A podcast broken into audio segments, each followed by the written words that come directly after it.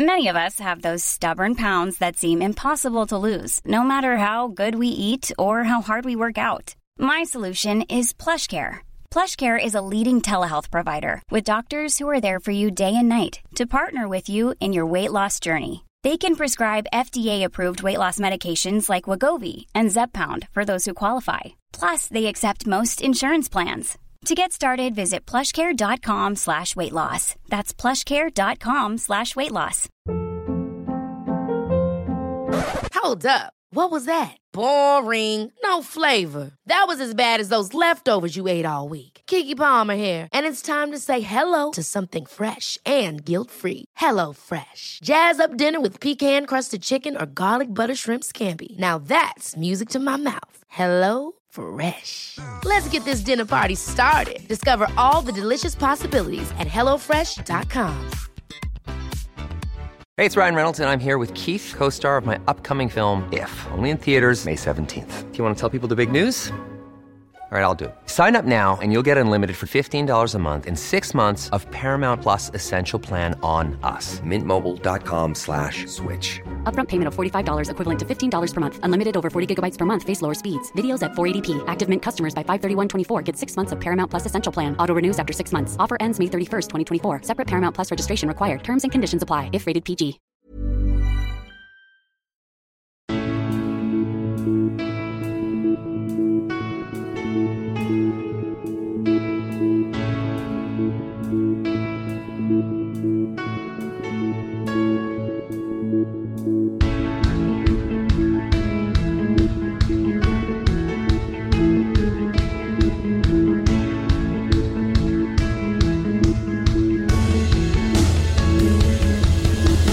Bienvenidos a Alineación Indebida, el primer episodio de la temporada. Hoy es nuestra previa de la Premier League 2022-2023. Es un nuevo comienzo, arranca esta semana un nuevo año de fútbol, de intriga, de pasión, de emoción, de querer ganarlo todo, aunque todo parece muy predecible, lo cual seguramente hará que no lo termine siendo en absoluto, porque el Manchester City quiere ser el rey absoluto y por eso está Haaland ahora en Manchester. El Liverpool ahora con Darwin y no Mané quiere arrancar de las garras de su enemigo la Premier League y la Champions League, como la que ganó en 2021 un Chelsea que veremos lo que va a hacer con Sterling en vez de Lukaku. Y el Tottenham vuelve a esa misma competición y si se tambalean todos quizás vuelva a competir por la liga. Y ahí está el Arsenal y el Manchester United y las posibles revelaciones y el descenso. Empieza la Premier League y empieza alineación indebida. Y en la alineación indebida de hoy estoy rodeado por maravillosa compañía, por tres fantásticos invitados. El primero de ellos es Gonzalo. Carol, ¿cómo estás, Gonzalo? Hola, Ander. Bueno, la verdad es muy bien eh, estar de vuelta acá en un episodio de, domingo y en uno de los más importantes de la temporada, el de las previas, en el que, bueno, vamos a demostrar que no tenemos la más remota idea. Bueno, sobre todo, a ver, sobre todo los otros dos, ¿no? Nosotros por lo menos eh, los zafamos por ahora. Así que nada, espero poder hacer un buen papel, estar a la altura y nada, vía relevo. Fantástico. También está aquí con nosotros el futuro mejor bioquímico de España, es José Alcoba. ¿Cómo estás, José? Bien hallado, Ander. Oh, Ander, que me digas estas cosas antes de un programa. Es que, es que me vengo, me vengo arribísima, me vengo. Que ya estaba bastante, porque bueno, eh, eh, estar aquí en un primer programa de temporada de, para analizar qué nos va a deparar esta fantástica y tan querida liga inglesa, pues, pues bueno, especialmente ilusionado. Pero si es que si encima me calientan la oreja, pues bueno, espectacular. Espectacular, José. Y finalmente, nuestro corresponsal exclusivo en Londres es Manuel Sánchez. ¿Cómo estás, mano? Hombre, exclusivo, exclusivo tampoco es muy exclusivo. De, de, detalles sin importancia. Bastante poco exclusivo. A ver, bien, o sea, sí, en, cuanto, a, en, cuanto, a, medios deportivos, o sea, el único. Lo, F y la sexta no. no... O sea, ah, F no es deportivo. ¿Eh? No hay. Sí, o sea... No es deportivo. Bueno. Y Talksport tampoco es deportivo. Eh, pero, es, pero ya no eres corresponsal de Londres. Es ya es otra cosa. Es. Bueno, eso puede ser cierto, eso es perfecto. puede ser cierto. Que a mí lo que me chirría es lo que dice mi compañero Gonzalo, al que, por cierto, hacía mucho creo, creo que no compartía espacio con él, sobre lo de que es episodio de domingo. Porque Alcoba, ¿qué hora es allí? Porque ya domingo casi poco. Uy, pues son las menos 8 minutos, las 12 menos 8. Para, Así para que- que veamos, para que veamos, ¿eh? Cómo nos estamos partiendo del pecho aquí todos eh, para, para traer contenido de calidad a la gente de... Bueno, esto no es en Patreon, ¿no? No, Esto es abierto. abierto. Esto es Bueno, yo abierto, te- tipo, yo te está digo una cosa. uno por ahí, por Twitter. Yo, yo he agradecido un montón esta hora y ahora mismo corre un fresquito por aquí. Uf, en vez de hacer un podcast a las 5 de la tarde, 37 grados, que me cago en la puta. La verdad es que no está tan mal aquí con mi refresquito. Aquí. No, no, a ver, José, no, no, porque, no. tú no porque tú no das para la, la- para la agua, hijo puta. Pero, No, no, a ver, ¿qué, José, ¿Qué o sea- continente tenés cerca, José? ¿Qué continente? ¿A qué te refieres? Porque continente aquí era una línea de supermercados antigua. No, no, no, no, bueno. Entonces, No, a ver, a ver, a ver, Palabra, venga, sí. de- dejar las gilipolleces, o sea, no, y, o sea, José, tu narrativa, o sea, me estorba, o sea, que a ti te... No, no, no. La narrativa de Manu, estamos aquí sufriendo, estamos aquí sufriendo y por eso, gente, necesitamos que acudáis a patreon.com barra alineación indebida y nos deis mucho dinero, Manu, a que sí, Eso para, para sobrevivir esto, sí. Es- eso es, cuanto más dinero, mejor. efectivamente. Porque... Mira, no, no lo hagáis por mí, no lo hagáis por mí porque yo tengo piscina, pero Gonzalo tiene que salir de, de Latinoamérica. Ander tiene que mm, pues hacerse una piscina y Manu no tiene ni gas en su casa. O sea, imaginaos cómo está aquí el percal. Efectivamente, Seguimos sin gas, sí, efectivamente. efectivamente. efectivamente. Sin Queremos que vaya a volver. dinero, gente. O sea, para que Manu pueda, yo qué sé, comprar un radiador eléctrico o algo para que cuando llegue el invierno y sigan sin haberle arreglado el gas, pueda, o sea, no morirse de frío. Hostias, uf, Dios, no mentéis eso, ¿eh? No, no, no, eso no puede pasar. Duchando, duchándose en el gimnasio, Manu. ¿eh? Pero que ahí tampoco hay agua caliente. calentita al gimnasio. Va a tener que cambiar de gimnasio, porque ya descubrimos en el pasado programa que tampoco hay ahí. En todo caso, el Patreon, antes de ir con, con el furbo y con todo lo importante que vamos a comentar hoy, el Patreon, gente, para que alineación indebida pueda prosperar. Podéis ir a patreon.com barra alineación indebida y suscribiros desde tan solo un euro o un dólar al mes, desde 5 euros o 5 dólares con 50 al mes. Eso, eso. O incluso, si nos adoráis más todavía, desde 10 euros al mes también podéis suscribiros al podcast. Accederéis a los programas intersemanales, a los análisis de equipos que hacemos de la Premier, de los equipos de la Premier durante toda la temporada. Eh, y podréis acceder también pues, a nuestro divertidísimo, nuestro divertidísimo server de Discord. Eh, así que no, no dejéis pasar esta fantástica oportunidad de, de apoyar a, a la causa, a Alineación Indebida, eh, el mejor podcast de fútbol del mundo. Manu, ¿me lo compras? El mejor podcast de fútbol del mundo. De fútbol y, y lo que no es fútbol. O sea, nadie hace esta De los, que combinación yo de... de los que yo escucho, de los que yo escucho, sí. Bien, fantástico. Y Manu escucha muchísimos podcasts. Así que, eh, o sea, la palabra de Manu es, es eh, ley. Sí, sí, eso es. Eso es, eso es. Así que, Yo consumo mucho contenido de fútbol, o sea, yo Muchísimo. estoy- sí. eh, exudo fútbol, ¿sabes? Yo, o sea, soy una esponja, estoy todo el día rodeado de fútbol, veo fútbol, o sea, es que es fútbol. Fútbol, fútbol, total y absolutamente las 24 horas del día, 7 días a la semana, 365 días al año, 366 si es año... mm, Ahora no me viene el término, José, año cuando... Bisiesto. Bisiesto, Bisiesto, bisiesto, bisiesto. bisiesto, exactamente. Durante este próximo mes de temporada confiamos también en poder lanzar más plataformas de suscripción al programa Spotify, iVoox, Apple. Confiamos en poder ya lanzar todo eso para que os podáis también suscribir a, través de estas plataformas. Podréis escuchar también los pro- programas ahí, y adem- además de, de en Patreon y así, pues nos dais dinero. La cosa aquí es que nos deis dinero, gente, para, para que podamos seguir haciendo este fantástico programa. Y ahora, sin más dilación, vamos con el fútbol y la temporada de la Premier League 2022-2023 que se nos viene.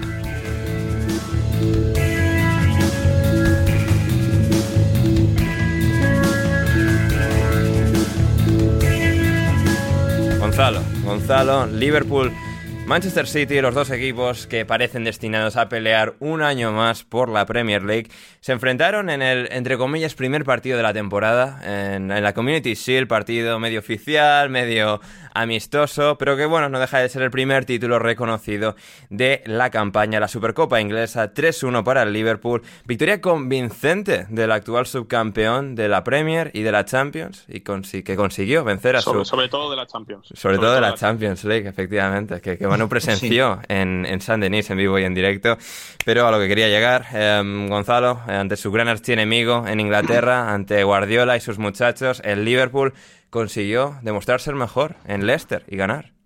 Sí, sí, así es. Por lo menos en este, esta, por lo menos en esta primera etapa, ¿no? Al final, yo creo que lo que hemos experimentado a lo largo de esta, de todos estos años de, Pep en el City es que básicamente, por lo general, sus equipos van de menos a más, eh, empezando por una quizás esos partidos de pretemporada en los que hay mucha prueba, mucho, obviamente muchas fichas que acoplar a un sistema que no es sencillo para los futbolistas de, de por lo menos ingresar en él y caer de pie. Eh, creo que el mejor caso, obviamente, nos vamos a quedar con lo que le pasó a Haaland en este partido de estreno, que se lo vio un poco desconectado, quizás no muy participativo y, y demás, ¿no? Eh, también, bueno, fallando esa ocasión de gol que hubiera supuesto el, el 3 a 2 con el tiempo ya cumplido, iba a ser un gol al final, creo, más bien testimonial que otra cosa, pero al, al noruego se lo vio bastante superado por lo que era todo el contexto y tener que quizás jugar en un equipo que le exige cosas que, que o soluciones, que, por lo menos en ataque posicional, atacando a mitad de cancha, que obviamente en el Dortmund no, no contaba con ello. Yo creo que más bien una. Mucho se habló, lo que yo, yo sobre todo me quiero centrar en el análisis de lo que sucedió con Haaland, porque mucho se hablaba de, no sé, hasta hemos leído tweets de gente pidiendo que, que Haaland ten- iba a tener que pasar a ser un jugador o a media puntarse. Me- media puntear, Gonzalo, media puntear. Igual que el media, Kun. media puntear. Tenía que ser media puntear, sí, tenía que convertirse en el Kun con 30 centímetros más, ¿no? No te jode un poco. Y... Además el Kun no hacía eso. O sea, yo no sé qué, qué- qué cojones la gente. No. No, no, no, claro. O sea, capaz que sí te puede aportar un poco más, pero yo insisto, creo que Pep ha probado algo nuevamente un poquito en la línea de lo que suele hacer en esta clase de partidos. Mucha acumulación de delanteros vaciando la mitad de la cancha y eso lo sufrió todo el partido. Por ejemplo, ese 3 contra 2 que tenía con Bernardo Silva y Rodri frente a los tres mediocampistas de- del Liverpool fue determinante, sobre todo porque Bernardo jugó en el perfil zurdo al final, el que es el, suyo cuando juega como, como interior, y utilizó a Cancelo más como un lateral tradicional que quizás en otro rol que lo solemos ver más seguido cuando juega a pierna cambiada, que es pisando zonas interiores y equilibrando lo que sería la mitad de la cancha. Ahí el City sufrió mucho, también sufrió en transición de- defensiva, sobre todo por el lado diestro, con un Walker muy atento a lo que era controlar a Luis Díaz, que creo que lo hizo relativamente bien, pero sufriendo también ese 2 contra 1 constantemente con Robertson ante un Mares que los primeros minutos sí lo siguió bastante al escocés, incluso el City por momentos llegó a formar una línea de 5 en el fondo con el argelino bajando a, a la última línea persiguiendo a Robertson precisamente, pero después cuando el Liverpool llevaba la pelota de lado a lado, sobre todo con un Thiago Alcántara espectacular, excelso y un Salah que da la sensación de que va a empezar la temporada de la misma forma que la empezó la, pasada, estando a un nivel bastante alto, eh, muy, muy acertado en todo lo que es, no solamente al final el desequilibrio que puede generar, que Cancelo lo sufrió muchísimo, sino también en, esas, en esa calidad en la ejecución, ¿no? Para encontrarse con Arnold. Y creo que, por ejemplo, el primer gol es un claro es un claro ejemplo de esto, ¿no? De cómo Liverpool llevó la pelota de lado al lado, con cambios de frente de Thiago, con Salah sirviéndole la pelota a Arnold, y bueno, Arnold convirtiendo un golazo con un poquito de ayuda de- del desvío en, en Nathan Ake. Pero creo que eso fue un ejemplo muy bien del todo el daño que le pudo hacer el Liverpool atacando, quizás ya, eh, quizás no a un ritmo alto, sino siendo pacientes, moviendo la pelota de lado a lado, que el City no tuvo, no tuvo por qué. Creo que acumuló muchos delanteros, con De Bruyne prá- prácticamente pisándose muchas veces con Haaland. A, a Kevin se lo vio, sobre todo en el segundo tiempo, muy fastidioso por eso. Y con un Grealish que creo que empezó encendido, pero después a lo largo del partido se fue notando un poco también que sigue sin ser quizás el mejor encaje para este equipo. Yo, obviamente, yo soy más, más hater, porque me gusta hacerlo también de, de Jack Grealish en líneas generales, pero insisto que creo que se nota también cierta falta de, de, calidad eh, o de por lo menos variantes en su juego para poder eh, jugar al ritmo que le exige el, el City, ¿no? Jugar más rápido, soltar la pelota rápido, no eh, sobarla constantemente como lo suele hacer, y es ahí también donde quizás la relación de Grealish respecto a gente como Foden, gente como De Bruyne, como eh, Mares en el lado débil de la jugada, hay una diferencia muy grande que le termina bajando uno o dos cambios al, al equipo de Pep en, a nivel ofensivo y eso obviamente termina siendo contraproducente. Creo que bueno, ya para ir cerrando, eh, el Liverpool ha sido justo campeón, encima justo ganador de este partido, entró Darwin Núñez y, y lo hizo francamente bien, amenazando constantemente entre centrales.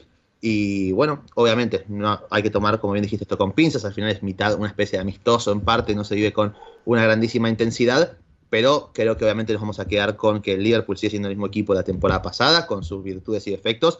Y que el City va a tener que trabajar mucho, no solamente a la hora de darle lugar a Haaland, sino también de que Pep le pueda brindar un contexto, porque no es solamente cuestión de que Haaland se tenga que adaptar al Manchester City, sino también de que Pep pueda darle las herramientas al noruego para brillar. Y quien sí brilló es eh, ese jugador que ha mencionado Gonzalo, ahí José, eh, Darwin Núñez, en su caso no siendo titular, pero saliendo desde el banquillo y al final siendo ese jugador que al final aportó esa diferencia, ¿no? Los cambios, tanto para un equipo como para otro, em, realmente reactivaron el partido, le dieron otro ritmo y otra cara al choque y al final ese 3-1 ya decisivo, ya que, exclamaba y confirmaba la victoria del Liverpool. Darwin Núñez eh, empieza bien este, este nuevo Liverpool con Darwin y Luis Díaz y que ya pues ha dicho adiós a Sadio Mané. La verdad es que debut soñado, ¿no? Porque además el chico lo vivió muchísimo el gol, eh, quitándose la camiseta y tal. Mucha gente diciendo, ah, pero ¿qué hace? Un poco eh, poniendo la etiqueta de motivado, ¿no? Pero bueno, en plan, para mí es justísima la celebración. La gente es muy triste también, eh, también quiero decir. O sea, esa gente, la, gente que da por culo de que, de que se celebra y no se celebra es gente muy pesada. Es que... esa gente es Ferrus, literalmente. no, no, no, no lo digo yo por atacarle, pero que es así. O sea, él fue el que lo puso en Twitter. Correcto. Se ha quitado una camiseta. Fíjate. Es el mismo que celebró la victoria en el clásico con el gol de Rafinha.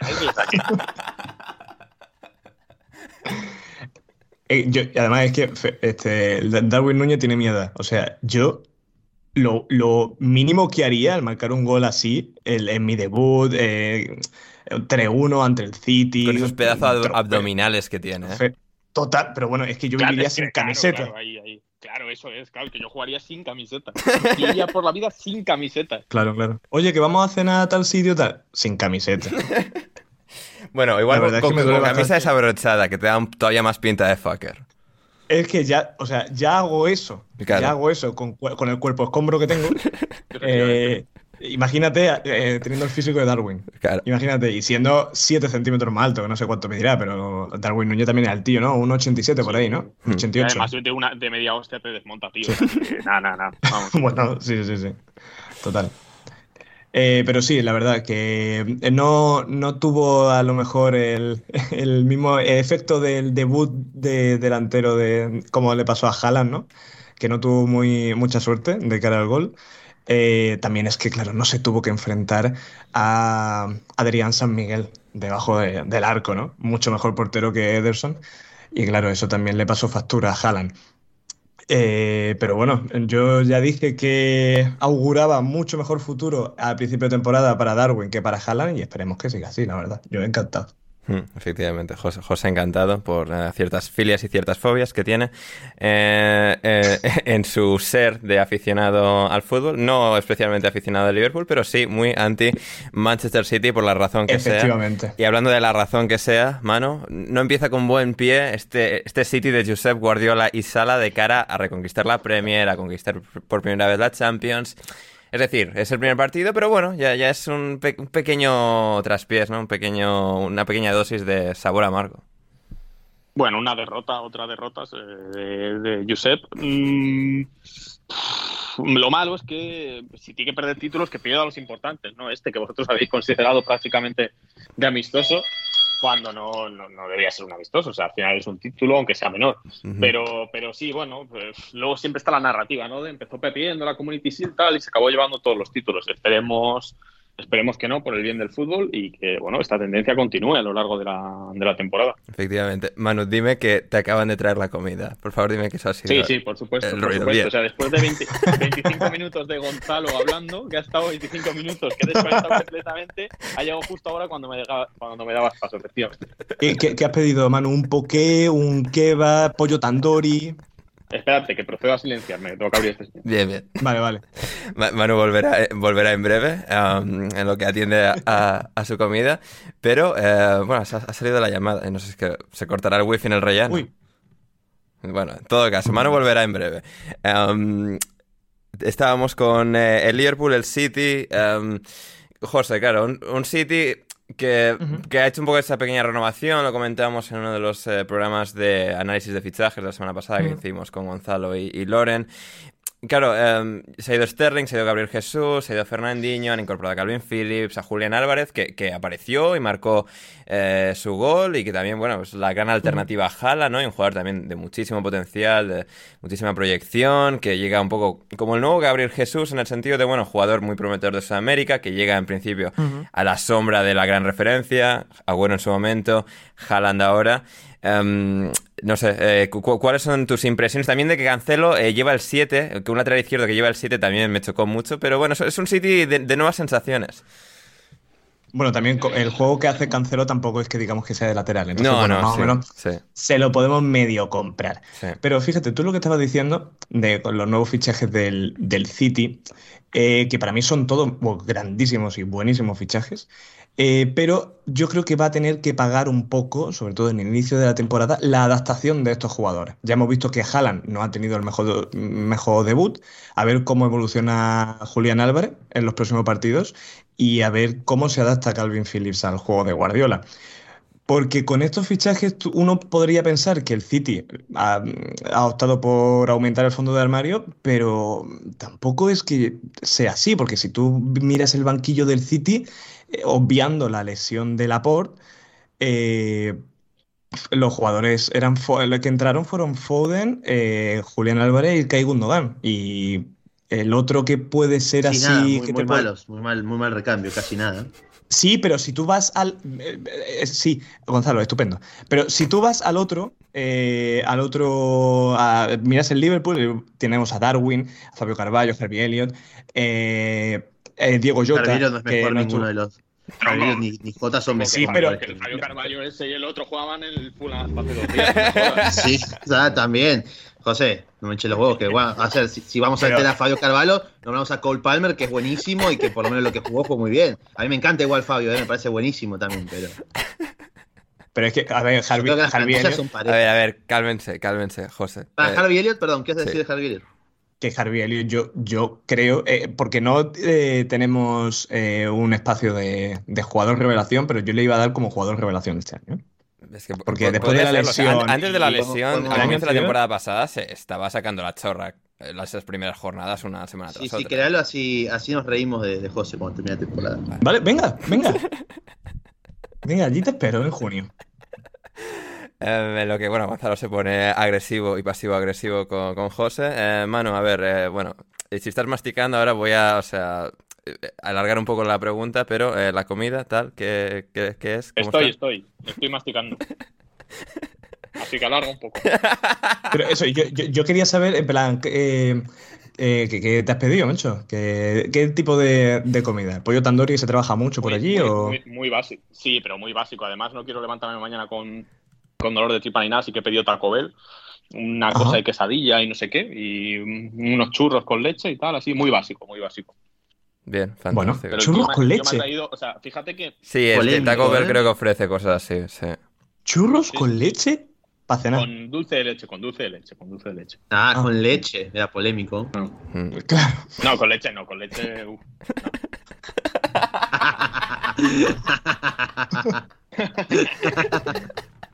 Gonzalo, tienes 35 años. No sé. Vos, vos- yo no sé, me refería a que era polémico, que era raro. Si vos, si tu mente retorcida lo, lo malinterpretó, bueno, quizás el problema no soy yo. Ay, em, Sigan hablando de, de fútbol. Gonzalo, eh, Liverpool va a ganar la Premier este año eh, con Klopp, con, con Luis Díaz, con Darwin, con Salah, con Carballo y Elliot. No, No, lo crees. Uh, no. No. no. Eh, a ver, no- no- no quieres alimentar un poco la ilusión de toda esa gente de Liverpool que nos escucha, que es el 98% de Me la encantaría. audiencia? me encantaría sí, o sea, me encantaría hacerlo y, que no pase y bueno, obviamente ahí ya poder eh, disfrutar, ¿no? Pero, a ver. Yo, Gonzalo, ah, antes de que prosigas con el análisis, José, es increíble que Gonzalo sea la única persona de nosotros cuatro que está en invierno y es el que tiene la ventana abierta. Así es, me, me acabo de dar cuenta. y acá la es que, es que, es que, vamos. Bien. Eh, Prosigue. eh, nada, cu- cuestión. Eh, yo creo que quitarlos Se de los está quedando un a- programa muy limpio, ¿eh? O sea, muy súper. Sí. Todo bien, ¿eh? Sí, O sea, no- sí, sí. No, Muy ya- hay, hay que abrazar el caos, mano. Sí, O sea, sí. Muy, muy profesional. Nos ¿no? encanta, nos encanta nadar en el barro. sí. Eh, bueno, nada, cuestión. Yo creo que dejarlos afuera, de- obviamente, de, de lo que sería como candidatos es un error. Pero, nuevamente, es el Manchester City el que estamos hablando, que es su rival más directo. Yo, de todas maneras, ahora sí siendo bueno, sin necesidad de, de- de ir a hacerle daño a mi hermano José, yo creo que podemos argumentar Eso es que me va a hacer eh, daño. con, total, con total justicia que posiblemente el, el- lo que es el, el banco o el recambio del, del City ha dado un pequeño paso atrás de momento. Yo de vengo momento. diciendo que el Liverpool sí, es mejor desde hace un año, pero el City tiene De tan momento. engrasada la maquinaria que da igual que sigan ganando. Claro. Claro, aparte, Arsal por lo general no, no- no son jugadores que suelen lesionarse o que.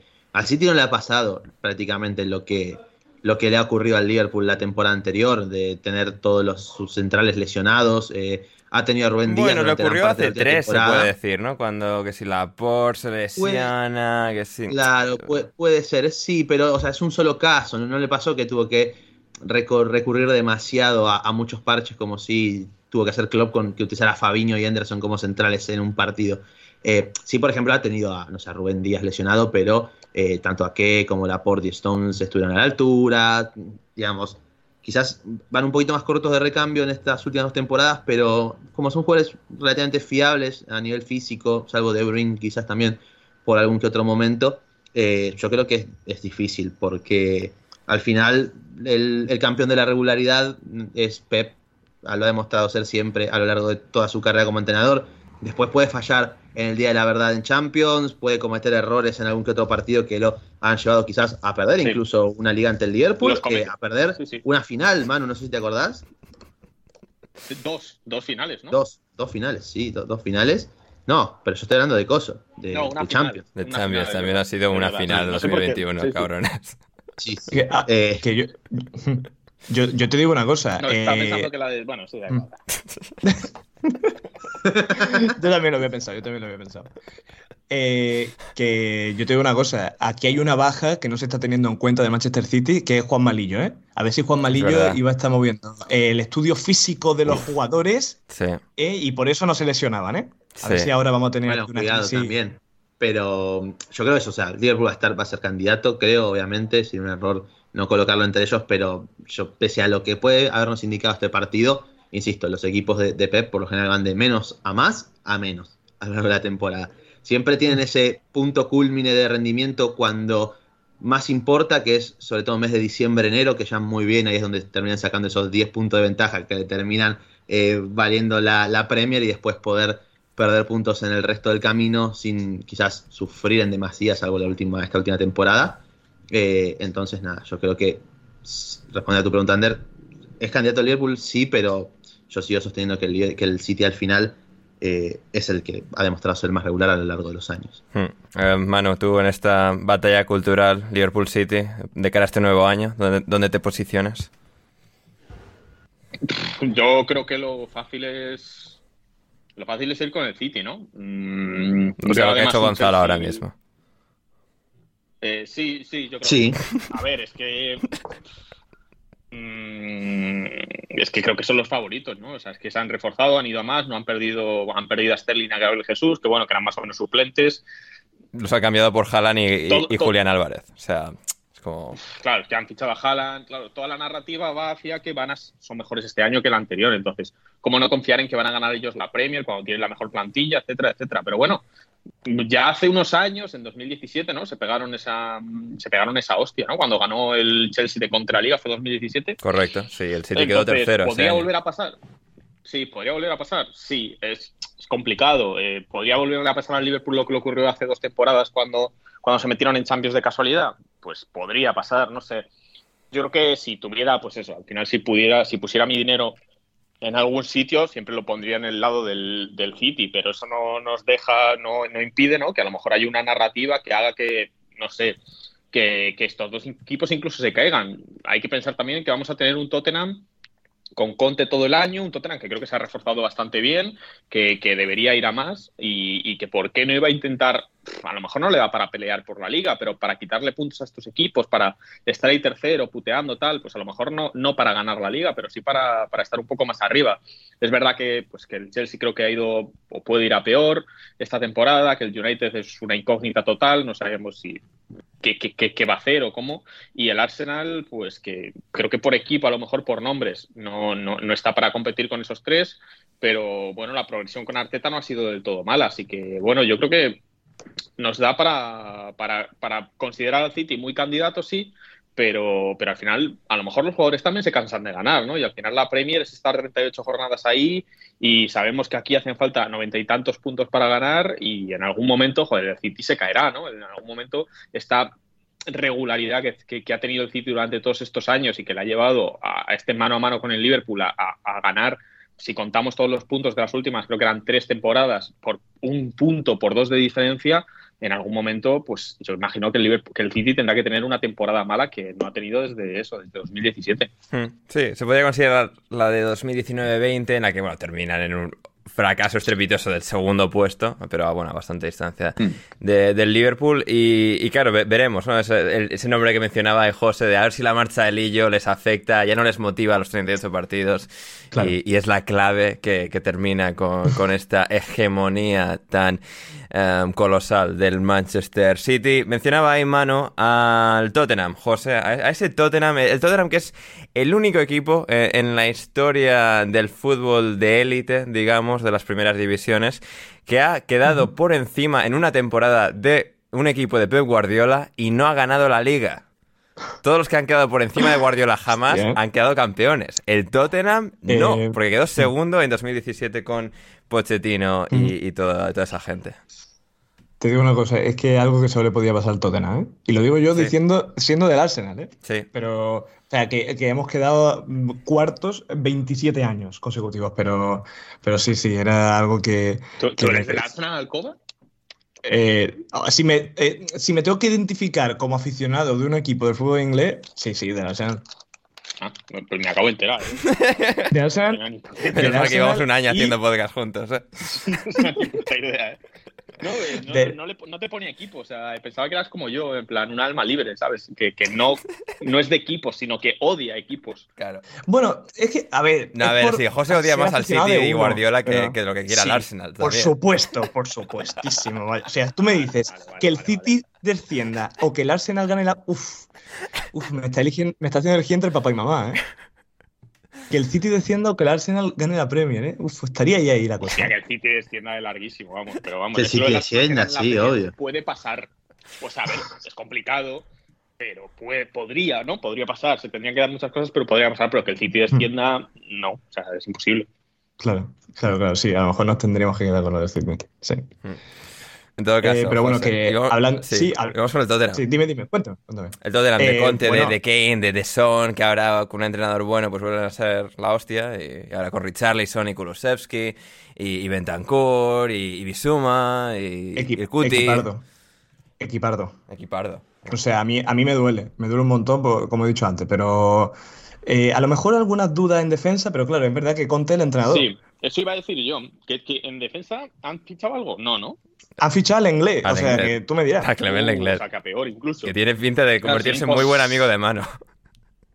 Es que claro, es que esta gente está con sigue con Davinson, ¿no? Eh, Dyer, Tanganga. A ver, los tres titulares son el Cuti, Dyer y Davis. Que a, ver, a Conte siempre le han gustado jugadores así un poco matados. Eh, pero, claro. Y, que, lo tienes de, lateral derecho tienes a, a Emerson, y bueno, es verdad que tienes a Doherty también, ¿no? Y a Jed Spence a Emerson, ¿sabes? Pero, sí, es verdad, pero de Emerson partirá como titular, imagino. Claro, o sea, tú no puedes. ¿Pondrías como candidato a un equipo que tenga esta defensa? Pero es verdad que lo entrena Conte. Es como que la vida, Dios aprieta pero no ahoga, ¿no? Claro, efectivamente. Entonces. Como que, pero... como que con Conte suben ahí al 6, ¿no? O sea, lo que sería una defensa de 3 o 4. claro. Ahí sí. Un poquito, ¿no? Bueno. Claro, e, efectivamente. Y es verdad que ha fichado, jugadores en el centro del campo que pueden ser muy comprometidos en defensa, como Isouma, o yo creo que mmm, Pape, Pape Sar puede tener un papel relevante también en ese centro del campo. Esperemos que no juegue por delante de Harry Winks o de Skip, la verdad. O sea, porque este chaval me parece que es la caña. O sea, que eh, juegue, o sea, que esperas que juegue por delante de ellos dos. Hombre, yo, yo espero que sí. Es verdad que viene del Met, que es muy joven, creo que tiene eh, del 2002. Pero yo creo que le deberían dar minutos porque puede aportar muchísimo y da mucha más fortaleza al centro del campo si la defensa flaquea. Maravilloso, maravilloso. Um, sí, va a estar el Tottenham, ¿no? Con, todas esas armas y refuerzos como pues, el de Richarlison, ¿no? Para tenerle de decimosegundo jugador va a ser algo, va a ser algo importante, va a ser algo. Bueno, y, Perisic, y, Perisic, también, que, podría jugar también como una especie de carrilero izquierdo. Sí, que, a veces igual, dependiendo de quién falte, puede jugar incluso más arriba. Gonzalo le, destacó especialmente eh, en el programa de análisis de fichajes. Y luego, y hablando de fichajes y de nuevos comienzos, Gonzalo, y de intentar no exactamente nuevos comienzos porque es un poco construir sobre lo ya progresado en el último año, pero el Arsenal de, Gabriel Jesús, de Odegar capitán, que ganó eh, ayer 6-0 al Sevilla, eh, Gonzalo. Eh, ¿Va a ser el año en el que el Arsenal consiga aprovechar el caos y, avanzar para adelante? Creo que las, sensaciones, por lo menos en esta pretemporada, son muy positivas, ¿no? sobre todo a raíz del fichaje de, de Gabriel Jesús, que creo que eso coincidimos todos que por lo que parece, por lo pronto, en, este, en esta pretemporada, nuevamente, como siempre, todo hay que tomarlo con pinzas, al final no es lo mismo el ritmo competitivo que pueden mostrar los equipos en esta clase de partidos que luego al comienzo de temporada, pero sí creo que se pueden sacar por lo menos un par de. Un par de. No sé si conclusiones diría, pero de primeros eh, vistazos de cara a lo que puede ser la temporada para el Arsenal. Un, un Arteta que decidió apostar quizás por lo que es una línea de tres con Ben White, Saliba y, Gabriel Magaláes, creo que nos queda una buena, un buen tridente de centrales, muy complementario entre ellos y bueno, al final la oportunidad de ver al, nuevo Barán, según el especialista de fútbol francés, eh, por, excelencia, eh, con minutos en el Arsenal, que creo que era algo que quizás todos estamos esperando desde hace un par de temporadas. Creo que mm, se han reforzado bien, nuevamente, más buscando lo que es eh, un fondo de armario, tener más recambio que, contar solamente con 12 jugadores de nivel y eso eh, es mucho ya decir para, para el Arsenal, para cómo se preparó para planificar esta nueva temporada, sobre todo con los fichajes de Sinchenko y de Gabriel Jesús, siendo creo yo eh, upgrades bastante importantes en lo que tenía la posición, no depender de, Tierney con su problema con las lesiones y bueno, ya pasar página de lo que fue el, paso de Auba y de la cassette por, por el Arsenal con sus pros y sus contras, un balance que era bastante negativo eh, en conclusión. Quizás con el Gabonés podemos ser un poquito más positivos, pero bueno, yo creo que hay esperanzas, evidentemente. no deja de ser el Arsenal. ¿no? Eh, yo ya anticipo. Pero bueno, pero mantendrán ahí la ilusión y la esperanza, como este año, ¿no? Que, han, podido, que han tenido esa ilusión hasta la jornada 37, que ya es, que ya es mucho. Yo anticipo que, contrario a lo que he, pregonado desde que terminé la temporada en las notas de, lo que es la, de lo que fue la Premier League pasada, yo ya anticipo que los voy a poner como que clasifican en Champions. Obviamente es un riesgo enorme esto, lo que voy a hacer. Me voy a dejar llevar también por, posiblemente por, eh, por el positivismo de Leonardo Silva, de nuestro querido amigo, pero bueno, voy a confiar en él, voy a confiar en el Arsenal en la vida. Y ya si después de esto no, no entran a Champions, bueno, ya se pueden ir olvidando un poquito de, de cualquier aspiración a ser un equipo serio en algún momento de sus vidas. Um, José, tú también, como ya hemos eh, despejado la duda, eh, simpatizante del Arsenal. Claro, está luego ese centro del campo, ¿no? Y cuando Thomas Partey empezó a lesionarse, Saka empezó a tener que hacer demasiadas cosas y a Saka hay que darle lo justo y necesario para que lo haga bien, no empezarle a darle demasiado porque sea tolondra. Um, claro, están esos dos, ha llegado Fabio Vieira, Odegar, muchas opciones de muchos jugadores muy versátiles, incluso el propio Gabriel Jesús, lo puedes poner en banda, lo puedes poner en punta, Smith Rowe está por ahí, Saka, que incluso algún día puede ser lateral. Es decir, hay muchas, muchas herramientas que tiene Arteta, pero un par de posiciones hay como pues el del centro del campo, ¿no? Que todavía quizás puede haber alguna duda si cae alguna lesión y, dejarles todavía a un paso todavía demasiado lejos de, poder alcanzar esos objetivos. Mira, yo creo que el Arsenal hay, hay, varios puntos claves para este inicio de, la temporada. Eh, yo creo que uno va a ser Gabriel Jesús, a ver si puede tener ese papel de buque insignia de la delantera. Eh, también, para mí, un gran tapado de esta plantilla, eh, que es verdad que hay rumores de que pueda salir en las próximas fechas, pero para mí, Lucas Torreira, si sigue en el nivel que ha estado en la Fiorentina en la pasada temporada, puede ser un jugador muy, muy, muy útil.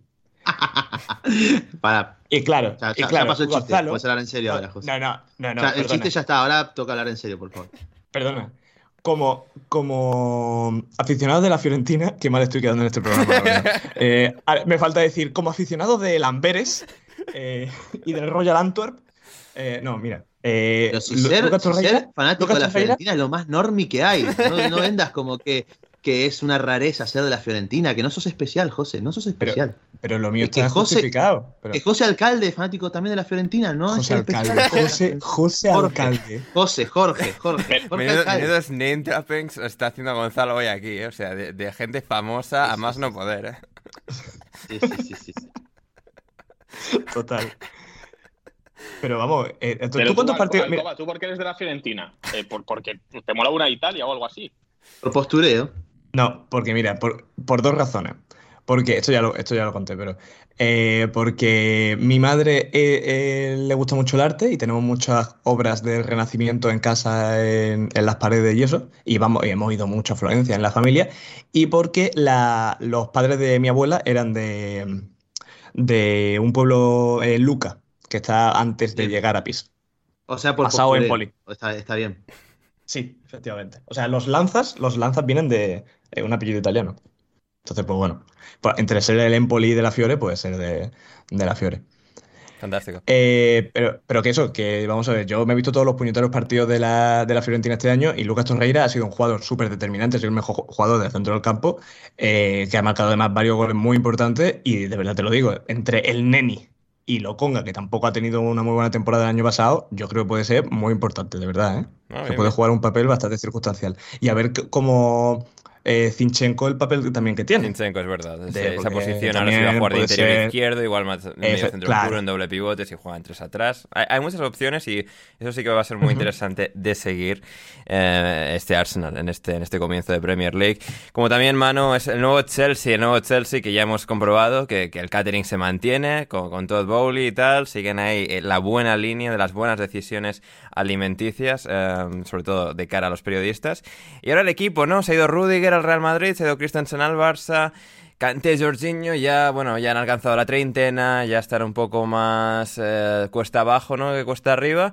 Pero bueno, al mismo tiempo se incorpora Conor Gallagher, Kai Havertz, si no está lesionado, puede volver un poco a, recuperar ese trayecto ascendente de un jugador que fue buenísimo en Leverkusen, que fue clave en la conquista de la Champions League del 2021.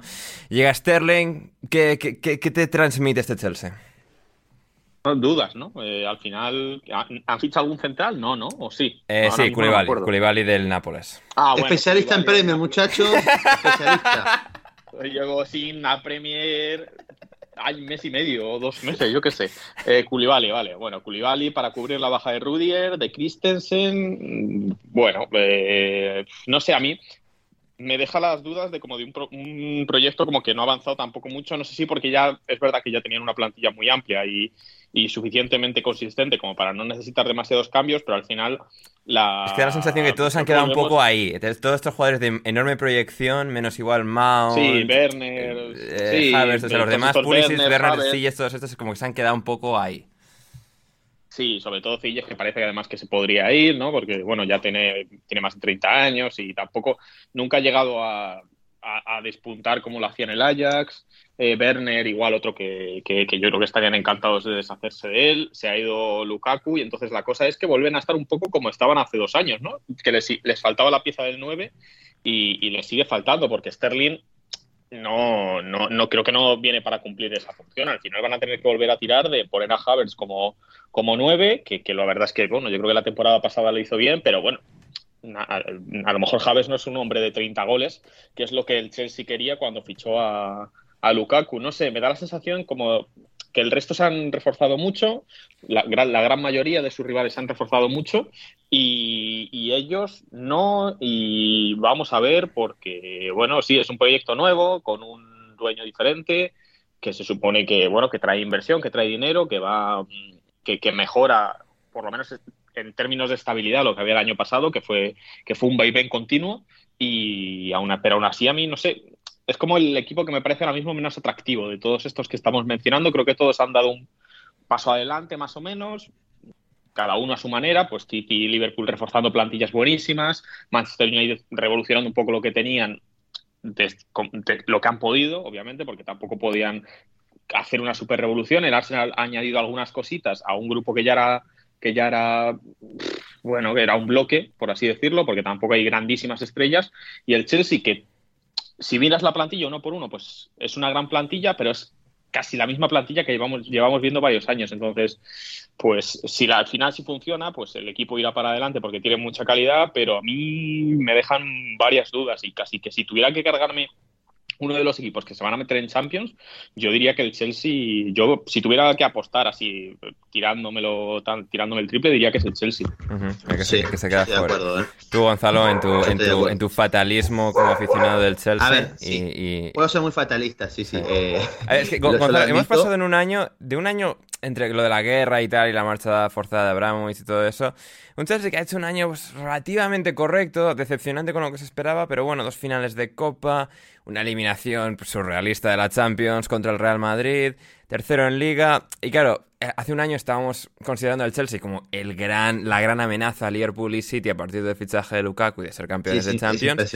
Ahora hemos cambiado a Lukaku por Sterling, ha llegado Gallagher, ha llegado Koulibaly, se ha ido Rudiger. No sé, es decir, entiendo la, entiendo la perspectiva de Manu, la comparto en ese sentido de que se ha quedado como esa sensación un poco rara, pero no sé, creo que también hay mimbres como para que tampoco sea todo un descalabro.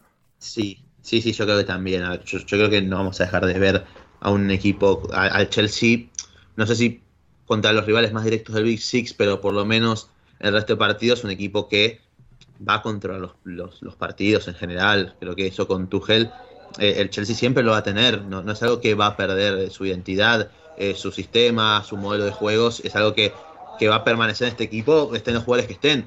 El problema, bueno, es, el nivel de los propios futbolistas, me parece, a día de hoy. Eh, Havertz en la pretemporada. ¿Están algo ahí? ¿Qué pasa? Eh, Están entrando los geos a echarte.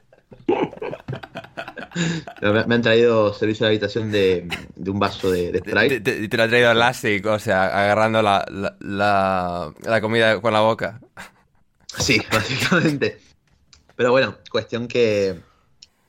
Volviendo a, intentar ponernos un poquito serios. Al Chelsea. el, Chelsea. Yo creo eso.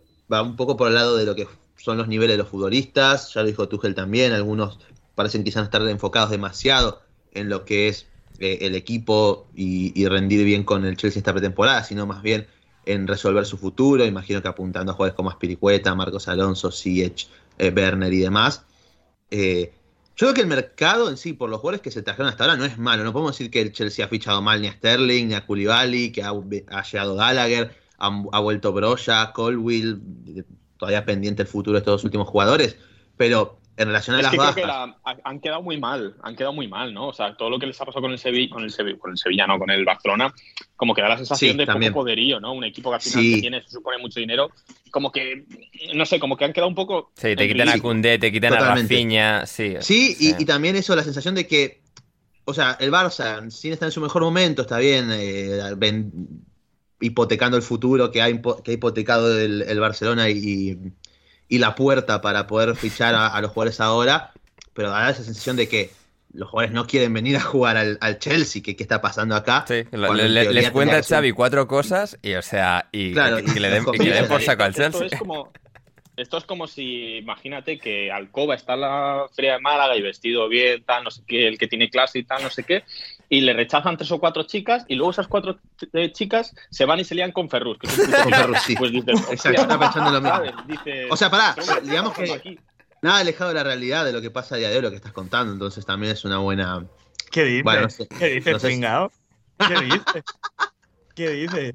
Es como le ofende, ¿eh? es impresionante. Pero, pero es que si tú supieras las cosas que le pasan a Ferru, bueno. O sea, tú es que tú no has hablado con Ferru hace poco, pero... Bueno, y, tú sabes, y, tú sabes, y tú sabes lo que hago yo por las noches. sí. Sí, hablar con. Son historias, historias a mejor amigos con gatos en la calle, eso es literalmente. Y eso es verdad. y, si no, y si no, desmiéntemelo. No voy a decir aquí lo que, lo que pasó la última vez que salí de fiesta porque está feo y estamos aquí para hablar de fútbol. bueno, continuando ya para ir cerrando, sí, a ver, cerrando el Chelsea que hay que llegar al United, Gonzalo. Creo que el principal problema han sido, sobre todo, el tema del Barça, cómo ha perdido a Rafinha y a Koundé el hecho de que el equipo, sobre todo creo que sigue careciendo de ciertas piezas fundamentales, eh, Mendy ha dejado muchas dudas también esta pretemporada, continuando con la línea eh, descendente de lo que fue su rendimiento sobre el último tramo de, la temporada pasada. Y después pasa que tenés a Chalobá como una primera opción o a Spilicueta a esta altura de su carrera, ya insisto, una pirueta que ya das por sentado que se iba a ir al, al, Barça, y ahora parece que han bloqueado esa operación y no hay mucho más recambio ahí. O sea, vas a, vas a afrontar la temporada con quizás como tus únicos dos eh, jugadores de tus dos centrales de relativo nivel o que te pueden asegurar rendimiento, Thiago Silva y Koulibaly, y que después también falta la figura de un delantero, porque a mí me gusta Havertz, evidentemente, yo lo he defendido mucho. Va a ser Havertz, ¿eh? O sea, se una Champions con él y va, a ser Havertz y este rey. Y, no, y aparte digo, el Chelsea, desde que yo Tuchel, los máximos goleadores, o sea, Mount ha sido el máximo goleador, creo, de la temporada pasada con sus 11, 12 goles con suerte. Bueno, Lukaku fue presidente todas las competiciones, ¿no? Llegó a 13, un poco más o menos. Acabó Ese Lukaku que no jugó nada y, y, cuando llegó Tuchel la, temporada anterior fue Jorginho. Entonces, falta la figura de un delantero que te pueda asegurar esos 20 goles o cercano a eso en, en Premier, por lo menos. Yo confío, va a ser Javier, va a ser la leche. Armando, Armando Broya, tío. Eh, Broya, a mí me parece que todavía está un poquito verde, pero ojalá, porque me gusta mucho y realmente. Le quieren echar además, ¿no? Que ya le quieren echar, ese es el tema. lo quieren echar a, Colwill también, porque no le pueden asegurar minutos. Y el Chelsea no ha fichado ningún otro jugador en la posición. Eh, muchas dudas con lo que puede ser el encaje de Gallagher en este equipo, que también lo hemos hablado en el, en el episodio del tema de los fichajes del Chelsea. Eh, entonces, hay muchas dudas que, resolver en este equipo, cómo regresará Chilwell eh, a nivel competitivo de su lesión. Entonces, ese es el problema del Chelsea a día de hoy. Hay muchas dudas y, obviamente, en este primer contacto que hemos tenido en, pretemporada, sobre todo en la imagen ante el partido del Arsenal, no ha sido nada buena y por eso también es normal que, o sea, estar de acuerdo con lo, con lo que dijo Manu, yo también lo estoy al final. Eh, si hoy en día tengo que dejar a uno de los... a mí me cuesta mucho dejar a uno del Big Six afuera, más allá del Chelsea. Creo que el Chelsea hoy por hoy es el único que corre desde atrás por lo visto, por las sensaciones que deja todo este sabor agridulce a lo largo de, esta, de estos últimos dos meses, sin duda alguna. Muy bien. Um, ¿Sabes lo que creo que es también? Un poco el síndrome de la, de la novedad, ¿no? Sí, correcto. Al City, que ficha Haaland, Liverpool Darwin, tal, no sé qué, el United ahí tal. Y, y, bueno, el Arsenal, porque al final sabes que como siempre lo hacen mal, pues a poquito que tal lo van a hacer mejor. Pero con el Chelsea, como ha ficha Sterling, que ya lo tienes muy visto y tal, y no sé qué, el Koulibaly este, que ninguno vemos la liga italiana ni la hemos visto nunca. Eh, pues bueno, ¿sabes? Siempre te ha sonado mucho el FIFA, ¿no? Koulibaly y tal. No sé, es un poco que, casi le dio una, una, liga al Nápoles en 2018 con un gol en campo de la Juventus. O sea, tiene ese momento, ese ah, highlight. Ah, bueno, bien, bien Koulibaly ahí. Eh, entonces yo creo que es un poco eso, el síndrome de la, de la novedad. Y venga, así ya pasamos al United, que son las 12 de la noche. Sí, sí, sí, correcto. Hay que, hay que, hay que ir aligerando. O sea, eh, gente, los de mitad de tabla, menos alguna revelación que comentaremos ahora, serán todos el programa del jueves. Así que suscribíos, patreon.com barra alineación indebida. 5 euros, que no son nada, o sea, dos cafés. Nos rodáis a nosotros, nos hacéis felices, nos dejáis comer. O sea, Manu podrá pedir Taco Bell de nuevo eh, en algún momento del próximo mes y todos seremos felices. Em, a ver, el United, Manu, el bicho, que ha debutado ahora en pretemporada contra el Rayo. Eh, hay buenas sensaciones pre-bicho. Ahora veremos con el bicho. Ten Hag, eh, un entrenador por fin serio y competente en este equipo. Con Eriksen, con Bruno Fernández, que van a seguir teniendo problemas en transición defensiva. Ha sido un poco la conclusión que he visto a los analistas del United esta, esta tarde en Twitter. No sé, eh, ¿podrá el United salir de ese sexto puesto? Yo creo que sí, ¿no? Que, que irán, que mejorarán lo hecho el, el año pasado. La, la, historia es que van a ser competitivos contra los dos de arriba, contra el City y contra el Liverpool, que ha sido un poco su, su, lunar estos, estos años. Y si van a ser también seguros, porque al final el United era un equipo del año pasado que, que cuando tenía que ellos dominar el partido contra equipos pequeños, sobre todo, no eran capaces porque es un equipo al que, bueno, construir en ataques eh, ¿cómo se dice? Ataques en parado, ataques en estático les. En posicional, mano, en posicional. Sí, posicional. Juego de posición. También, ¿eh? Mm. Mm. Se ha ido Pogba, creo no han fichado ningún reemplazo, ¿no? Así de, de, Renault. Sí, bueno, pero Eriksen es más media punta, ¿no? O sea, que no, han fichado todavía aún ese constructor de juego, ¿no? Que es lo que viene requiriendo el United, se supone, ¿no? Es un poco la narrativa que se ha vendido en los últimos años, que no hay un, futbolista de calidad ahí en, ese doble pivote entre McTominay y Fred, ¿no? Que, que, falta ahí un futbolista que sepa crear juego y tal, y entonces creo que todavía esa esa, esa, esa lacra todavía no la han, no la han solucionado. Mm, hay muchos. Es que al final se están convirtiendo el United en un club meme porque fichan a Lisandro Martínez y todo lo que hay en internet son risas sobre lo que mide, sobre lo que tal, no sé qué. Entonces, al final, joder, yo no sé si los futbolistas también se verán afectados por esto, porque claro, si te ves que eres Maguire, ves que se está riendo de ti todo el mundo, resulta que fichan a Lisandro Martínez, que qué culpa tendrá el hombre, y, claro, y resulta que la gente le está cambiando la Wikipedia para ponerle que, que mide 0,30 centímetros, ¿sabes? Entonces, literalmente. Y entonces, no sé, a mí me parece un poco ya que es en plan, bueno, vamos a reírnos de cualquiera del United, eh, como sea. Mm. Entonces, yo la verdad, no sé, tengo, tengo confianza en que el United va a ir, va a ir para arriba. Vamos a ver cómo, cómo desenlace de todo de Cristiano. A mí, hombre, después de lo de hoy me parecería ya raro, ¿no? Que se fuera, o sea, sobre todo porque es que ya no hay nada, o sea, va, va a sacrificar su carrera en el United o, lo que le quede en el United por irse a jugar seis partidos de Champions al, al Sporting de Lisboa. Me parece ya, no sé, al Atleti, no sé, me parece me parece que, yo creo que ya todo está no para listo para que Cristiano se quede, creo. O sea, no sé, viendo. Sí, sobre todo porque Cavani se ha ido, Lingard, Pogba. Gringo está en la cárcel. Gringo está en la eh, cárcel. Sí. Eh, Marcial, bueno, Marcial ha vuelto. Marcial ha vuelto, Rashford también, es decir. Bastante bien. Es el ataque del United, que esté Cristiano ahí, la vuelta de Rashford a ser importante, de Marcial al equipo, Sancho está en el otro lado, esa figura diferencial. Tienes. Sí, Sancho, ¿no? Sí. Sancho lo va a hacer mejor que el año pasado, o sea, porque es imposible que lo, que lo haga peor. Entonces, yo qué sé, hay mimbres para que prácticamente todo el equipo vaya mejor, porque es que ¿Quién, lo hizo bien el año pasado? Más allá de que Cristiano marcara, no sé si 30 goles entre todas las competiciones, ¿quién lo hizo bien en el United la temporada pasada? Muy poquito. No sé, Van de Beek, por ejemplo, y creo que no lo ha hecho mal. De Gea, de Gea y no dice mucho tampoco del United. Hmm. Sí, De Gea lo hizo bien, claro, pero al final porque De Gea es un portero de muchos reflejos y al final la temporada pasada, pues si le tiraban 25 veces por partido, pues, pues le, metían a lo mejor tres hmm. por, pura estadística, pero hacía buenas paradas. Eh, entonces, bueno, yo creo que hay mucho margen de mejora, es que es, normal. Entonces, hmm. pues eh, lo normal es confiar en que mejoren el sexto puesto, porque, porque, porque sí, porque tienen que mejorar. Hmm.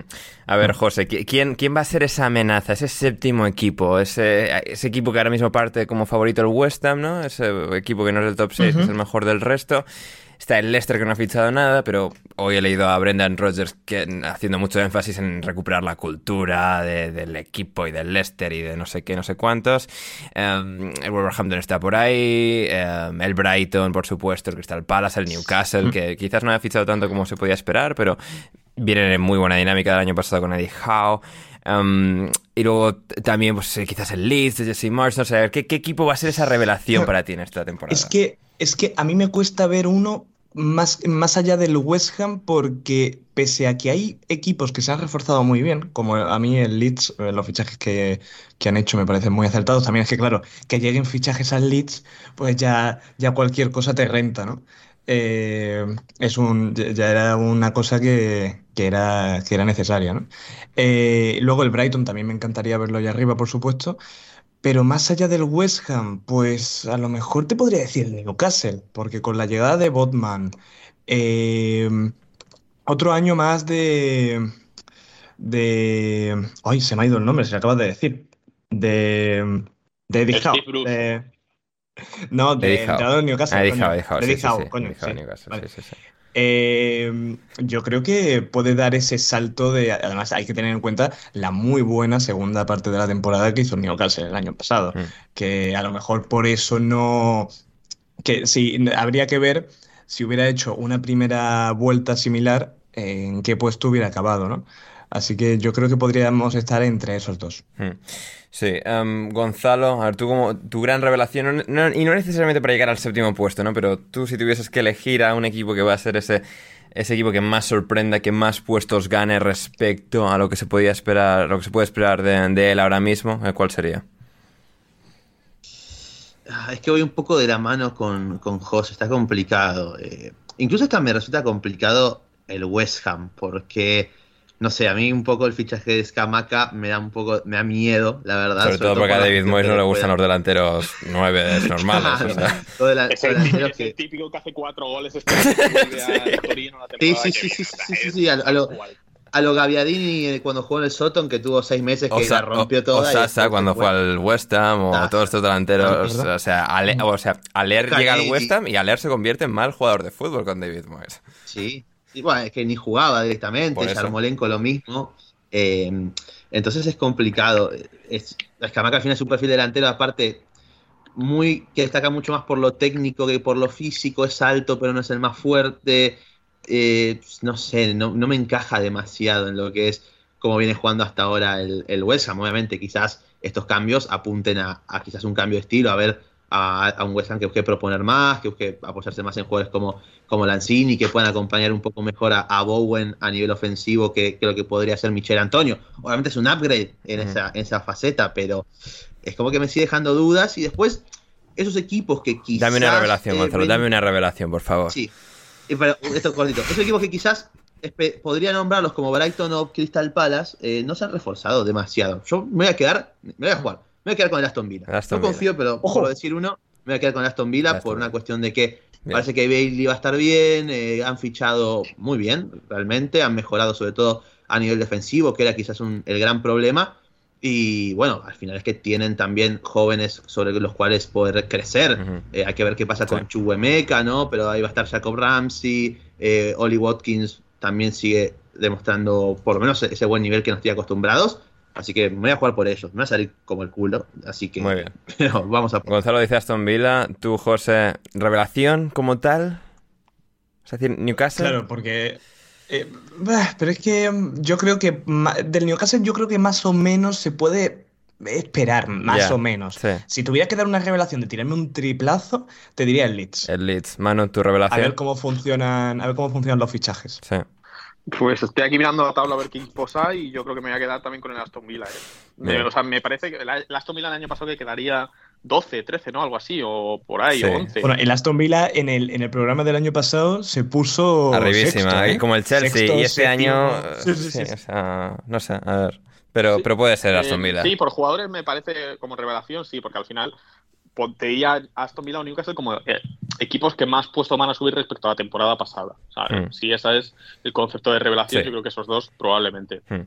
Bien, bien. Uh, sí, yo, yo en cuanto a revelación como tal, creo, bueno, o sea, porque tiran mucho los colores, porque Jesse Mars, eh, eh, Capitán América y René Maritz, que también ha llegado el, el ex asistente de Marcos Rose en Dortmund, Mönchengladbach y Salzburgo, que ahora es el nuevo asistente de Jesse Mars. Eh, yo, igual que José, voy a decir Leeds. Y muy bien, um, nos queda el descenso. Vamos a hacer ya rápidamente predicciones de quiénes van a ser los tres equipos que van a descender. Vamos a cerrar nuestras predicciones también del top 4. Vamos a ir a la Euro femenina, preguntas y marcharnos por hoy. Um, a ver, los tres puestos para el descenso. José, ¿quiénes van a ser los tres que se van para abajo? A ver, yo te diría el más claro de todos. ¿Puede ser el Bournemouth? Sí. Y yo te diría, entre porque uno de los, de los que han ascendido yo salvaba a uno de los dos, que yo creo que el que más pinta tiene. Eh, va, uf, es que no tiene pinta ninguno. Uf, es que te diría el Forest, pero, pero es el no. Forest y el Fulham podría caer también perfectamente. El Everton lo metería ahí también. El Ever, yo te diría el Everton, el Bournemouth y uf, entre Forest y Fulham te voy a decir el. Venga, te voy a decir el Fulham, tío. Hmm, muy bien. Muy bien. Gonzalo. Eh, Fulham, Bournemouth y Sutton. Muy bien. F Fulham. Voy a jugar ahí. Eh, vale, Fulham, Bournemouth y más el Southampton de los que, los que ya estaban en el Southampton. Muy bien. Um, Manu, tus tres. Es que me da mucho asco, tío, bajar a equipos que acaban de ascender, porque suelen ser bandas, entonces es lo fácil cargárselo. Yeah. Entonces imagino que el Bournemouth sí, si lo estoy diciendo todo es que porque sí tiene que ser una banda tremenda. sí. eh, pero luego... Scott Parker es malísimo también. A ver, igual. O sea, no sé, Forest, no sé. El Forest no se reforzó relativamente mal, hay que ver cómo a se ver, acopla. Ha fichado 12 jugadores, o sea, más les vale hacer algo. Claro, es que está, do, claro. dos cosas. Una, o que baje el Forest o que a mitad de temporada los compre el régimen más eh, totalitario que haya en el mundo Corea del y Norte. que Borja se tenga que joder. Corea del Norte. Ojalá, claro. Corea del Norte, alguno de estos, ¿sabes? La pena es que Arabia Saudí compró al, al Newcastle y no al, y no al Forest. Es algo que me jode muchísimo todos los días. Eh, me gustaría que bajara el Forest y luego pff, vosotros confiéis mucho en el Leeds, ¿eh? No sé. Vosotros sabéis más de esos jugadores de mierda que yo, pero, pero, pero, pero yo qué sé, no sé. Eh. Cuidado con el Leeds y con el Wolves, ¿eh? que lo tenemos ahí que nos olvidamos de él. Sí. Pero el, no, el no, Wolves no, no, no, El Wolves ha sido que últimamente, bueno, cuidado ahí. Bruno Laje, Bruno Laje no pasa nada con Bruno. Sí, Bruno Laje para alguien tendrá que meter un gol en ese equipo. ¿eh? Eso es verdad. Em, bueno, el año pasado eh, que les valió casi sin que nadie lo hiciese, ¿no? Pero bueno, ya veremos. Entonces, mano, a ver, ¿quieres, o sea, vas a decir Forest? Forest. Forest. Eh, Eh, bah, se salva el Bournemouth. Y, Leeds. Y. ¿Cuál era el otro? Wolverhampton, no, claro, Everton, Forest, Southampton. y- Em, Y el Palace Brentford. entra en bancarrota de repente. Brentford, me cago al Brentford. el Brentford, que han perdido a Eriksen. Se, equi- Ah, se equivoca la IA y empiezan a fichar a jugadores de Purria y... Sí, eso es. eso Muy bien. Yo voy a decir Bournemouth, Everton y Fulham. Creo que esos tres. Y me da pena por el Everton, ¿eh? Pero... Qué copiota. Ya, ya. eh, José. eh, Bueno, un, sal- un saludo, un saludo a Borja García, ¿eh? Sí, un saludo, sí, sí. Y hemos salvado, hemos salvado. Sí, y, lo- y- no. o sea, porque, cuatro, porque nos hemos venido arriba con los cuatro. fichajes y tal. El Forest va a quedar el vigésimo realmente. O sea, va a salir todo mal eso. Ojalá. A ver, como el, agua, el Aguonigi este del Union Berlin. Sí, es que no estamos confiando marque mucho Más de este- 15 goles. Sí, lo típico, o sea, cuando fichó el Fulham a 15 jugadores en 2018, ah, el Fulham se va a salvar, mira qué Sí. equipazo. No Pero la diferencia es que. No, no, hay una diferencia. El Fulham trajo a todos en el último día del mercado. Ah, eh, Trajo la mitad el último día. Ya yo traían como 7 de No, no, la- más de la mitad los trajo, ¿eh? Más de la- habría que volver a re- Habría que repasar, pero. a- no, no, pero. No, no, a ver, Gonzalo, llegan, llegan a la primera jornada con casi- eh, que todos estábamos poniendo al Fulham décimo, del décimo para arriba. O sea, ya llevaban. Ficharon como tres o cuatro el Ah, último sí, eso es día. verdad, pero, obviamente. pero, eh, en todo caso, en todo caso va, va a ser interesante. Y Jesse Lingard, el factor Jesse Lingard. Factor. Jesse Lingard. Eh, si vamos a. Si yo voy a hacer eso. El Everton sí es por el mal rollo que me da, pero, o sea, y, y Lampard como. No sé. eh, es decir, no me parece gran entrenador, pero tampoco me parece tan malo, no lo sé. Voy a decir Everton, sin estar muy seguro, pero sí, ellos y Bournemouth y, y Fulham. Y a ver, vamos a cerrar nuestras predicciones del top 4 y del campeón. A ver, campeón. Eh, José, campeón. Campeón City, te diría. yo. Gonzalo, City, ¿no? Eh, Has dado un monólogo de 20 minutos antes de por qué el City es mejor que a todos. ver, em, preguntale a Manu. Preguntale a Manu, a campeón. Eh, campeón del City, sí, claro, no hay otra opción posible. Si lo entrena Josep Guardiola. Y Sala. Ojalá. Gonzalo. El Arsenal. El Arsenal campeón. Vamos. Venga, ole. Tenía que haber dicho Factura- yo que defendía al City entonces. ¿Sabes? Pues tú sabes decir tonterías. Sí, ah, yo. ah, venga, Va a ganar la liga el Liverpool, venga, vamos. Bien, Sí, bien. venga, o sea, Ah, podría ser, sí, es una buena apuesta. lo, lo- o sea, lo típico que digo y tal, porque, o sea, si fallo, al menos a- seré distinto al resto, y si acierto, te voy a ser distinto al resto, porque todo el mundo ha dicho al City, menos Gonzalo, Ahí está. que ¿Qué, qué dicen las casas de apuesta a, to- a todos? el, el ¿Quién City, el City primero. El City, ¿no? City primero.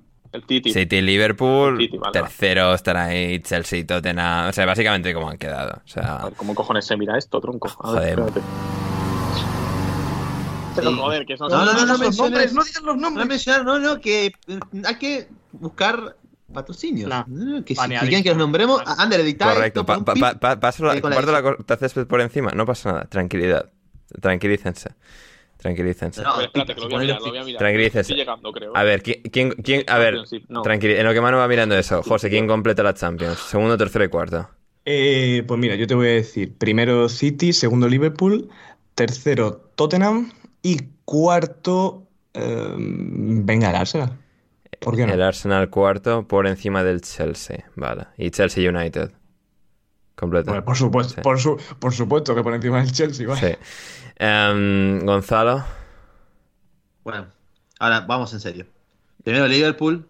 Primer- a ver, City. espera, espera, no, no, a ver, a ver, Gonzalo, esto, o sea, ¿Cómo? esto no, no- no- no- no tiene ningún sentido esto, o sea, te has tirado antes que porque el Liverpool tal, que no va a alcanzar al City, que el City que no sé qué, que si va a ganar la Liga Liverpool, me has Sí. dicho que no. Pero acá va, esto va, ya no, esto no es, esto no va de, de razonamiento. Madre mía, Gonzalo, Acá eres no un eh, o sea. Gonzalo, panqueque Carol, ¿eh? O sea, Sí, sí, sí. Esto acá no va de razonamiento. Si razonás, perdés. Entonces vamos a ir con el Liverpool, City, Arsenal, United. Liverpool, City, Tottenham Arsenal. United.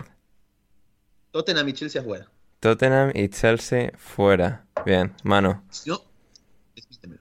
Cuatro primeros, ¿no? Sí. Eh, City, Liverpool, eh, Tottenham y United. United, vale. Yo. Liverpool. Tú te lo estás apuntando todo en el Excel, ¿no? Correcto, sí, sí, ahora estoy. Bien, Sí, bien, sí. Un Excel, joder. Sí, sí. lo tengo aquí delante, un Excel, efectivamente, sí. A ver, eh, Liverpool, City, Tottenham. Arsenal. Venga, por fin lo consiguen. Arsenal, venga. Vamos. Um, Vuelta al cuarto puesto. y, sí, y luego Chelsea, Chelsea United, sí, no sé, es que es muy difícil, eh, sobre todo el top 4 siempre es difícil. Eh, muy bien, fantástico. Eh, a ver, eh, ¿quién va a ser el MVP de la temporada, Gonzalo? Les dije ganar al Liverpool. Va a ser Salah. Salah. Eh, José, MVP. Don Heun Minson. Heung-min muy bien. Eh, Manu, MVP. Mm, MVP, MVP, joder. Eh, eh, Haaland, venga. Es que no confío mucho, eh. me parece una apuesta de mierda, pero bueno, Ya, ya, ya. yo qué sé. A ver, eh, yo voy a decir MVP Salah, voy a decir... que nunca se lo dan. Es que, si es que nunca se lo dan a un delantero. O sea, Ya. ¿no? A un 9 así. Bueno, El año pasado Pero no dieron ¿no? a. No se lo dieron, ah, no se lo dieron a De Bruyne. es. De Bruyne, sí. Claro. Sí, claro, a ver, luego está, o sea, está está el premio de la Premier, está el premio de los jugadores, está el premio de los periodistas, o sea, decir esto... Ah, igual, es- igual Manu, o Manu, delegación de vida. eh, Manu, igual a ver, se lo dieron a, a De Bruyne porque soy campeón del City y el City juega sin delantero. Entonces, yo creo que si Ya, el City ya. gana con Haaland y hace goles, se lo dan a Haaland. Mm, Yo creo que tendría que meter muchos goles Haaland para que se lo dieran, ¿eh? Sí. Pero muchos. O sea, en plan 35. puede O ser. sea, si mete 30 no se lo van a dar. Ya. Se lo darán a. La gente es muy panequita. Se lo darán al que le pone los pases o alguna mierda. ¿eh? A Cancelo. Sí, pues sí, Cancelo. ¿Ves? Cancelo es buena apuesta. Eh, eh, En, en 2021 Cance- Sí. Cancelo, o sea, hace esto, hace un año, Cancelo eh, estuvo ahí en el que sigue, no, que sí se le debían dar a Cancelo y tal. A ver, y, em, vale, Sala, Sala, hemos dicho Gonzalo y yo, y José, tú habías dicho MVP a Son y Manu a Sí. Haaland. Y a ver, eh, máximo goleador. Esto es un poco más fácil, em, Gonzalo. Máximo goleador. Sí, Eh, lo tengo clarísimo, pero clarísimo. Gabriel Jesús. Jesús, muy bien. ¿En serio? ¿Por qué se ríen? José, Buah, ¿por se, qué se tendría que, ríen? de- se tendría que definir la bota de oro por 13 goles, ¿sabes? En plan, 13 goles Gabriel Jesús, 12 y el, o sea, el siguiente 12. sí, O sea, tendría que ser algo así. sí, La peor Mira, sí, temporada sí, de la Gabriel- historia. Sí, Gabriel Jesús. Eh, Esto lo voy a eh, recortar, ¿eh? Eh, Pichichi, mm, en la fuente esa que dije que me iba a bañar en bolas si el United ganaba la Champions, pues me vuelvo a bañar. Vale, vaya. si ahora Gabriel Jesús acaba máximo goleador, vamos, tenemos que ir a Málaga a grabar a José bañándose desnudo. Esto es más, pro- esto es más probable. ¿eh? Sí, O sea, ¿Filmación? podría pasar. podría pasar, Filmación, pero- sí. Pero Gonzalo, Gonzalo, si no es así, tú haces, tú haces algo también. ¿Qué? Nah, encima que yo me arriesgo, que chupame un huevo. Vos lo decís así porque es improbable que pase. A ver, a ver, a ver, a a a No, no tenemos, no, ver, tenemos castigo. tiempo para vuestras tonterías. Em, a ver, máximo goleador, eh, Gonzalo, Gabriel Jesús. José, tú, máximo goleador. Eh, voy a decir también son. Em, Manu. Máximo goleador, eh, Haaland, Haaland, claro. yo- Hay que morir con cada puesto. Yo, voy a- yo creo que MVP Sala, pero máximo goleador Haaland. Em, vale, guay. Tenemos nuestras predicciones Premier. Fantástico. Eh, Manu, eh, bueno, hoy estamos grabando a la hora que, y, o sea, y ya tarde, ya tenemos que ir terminando. Pero, eh, a ver, has estado ahí cubriendo todo el día eh, la final de la Euro femenina. Eh, dos minutos, dos, tres minutos de, de lo que ha significado este triunfo de, de Inglaterra sobre Alemania icónico, histórico para, la selección inglesa, eh, femenina en este caso, bueno, la primera selección femenina masculina de Inglaterra absoluta en ganar un gran torneo desde el 66, eh, que ganó Inglaterra masculina el Mundial.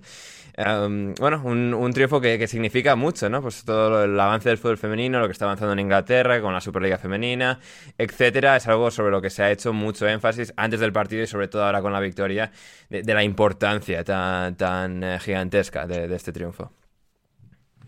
Sí, ha sido un, bueno, creo que ha sido un torneo en general en el que se ha visto como a muchas familias, ¿no? Muchos grupos de, pues, eh, pues eh, padres, madres, etcétera, con un par de niños y tal, y no sé qué, que iban a los partidos y tal, y sobre todo, pues No, eso, no había gente, o sea, con los pantalones bajados y cohetes metidos en el ano. ¿no? Claro, no, claro, no había borrachos, no había droga y tal. O sea, que, que el ambiente sí ha sido como muy para dar a conocer el fútbol femenino. Yo creo que, que mucha gente joven pues lo habrá visto y servirá para que, para que empiecen a, a practicar este deporte. Imagino que, lo, que el impacto de esta Eurocopa se verá sobre todo en los próximos años, cuando, bueno, pues entiendo que, que- más gente empezará a jugar, más y, se, se desarrollará más, tendrán más medios, etcétera, y y Inglaterra, pues, pues desarrollará hasta otro nivel su, su fútbol. Eh, bueno, ha sido un partido bastante intenso. Yo creo que la, la, colegiada lo ha sabido llevar bastante bien porque ha habido bastantes entradas.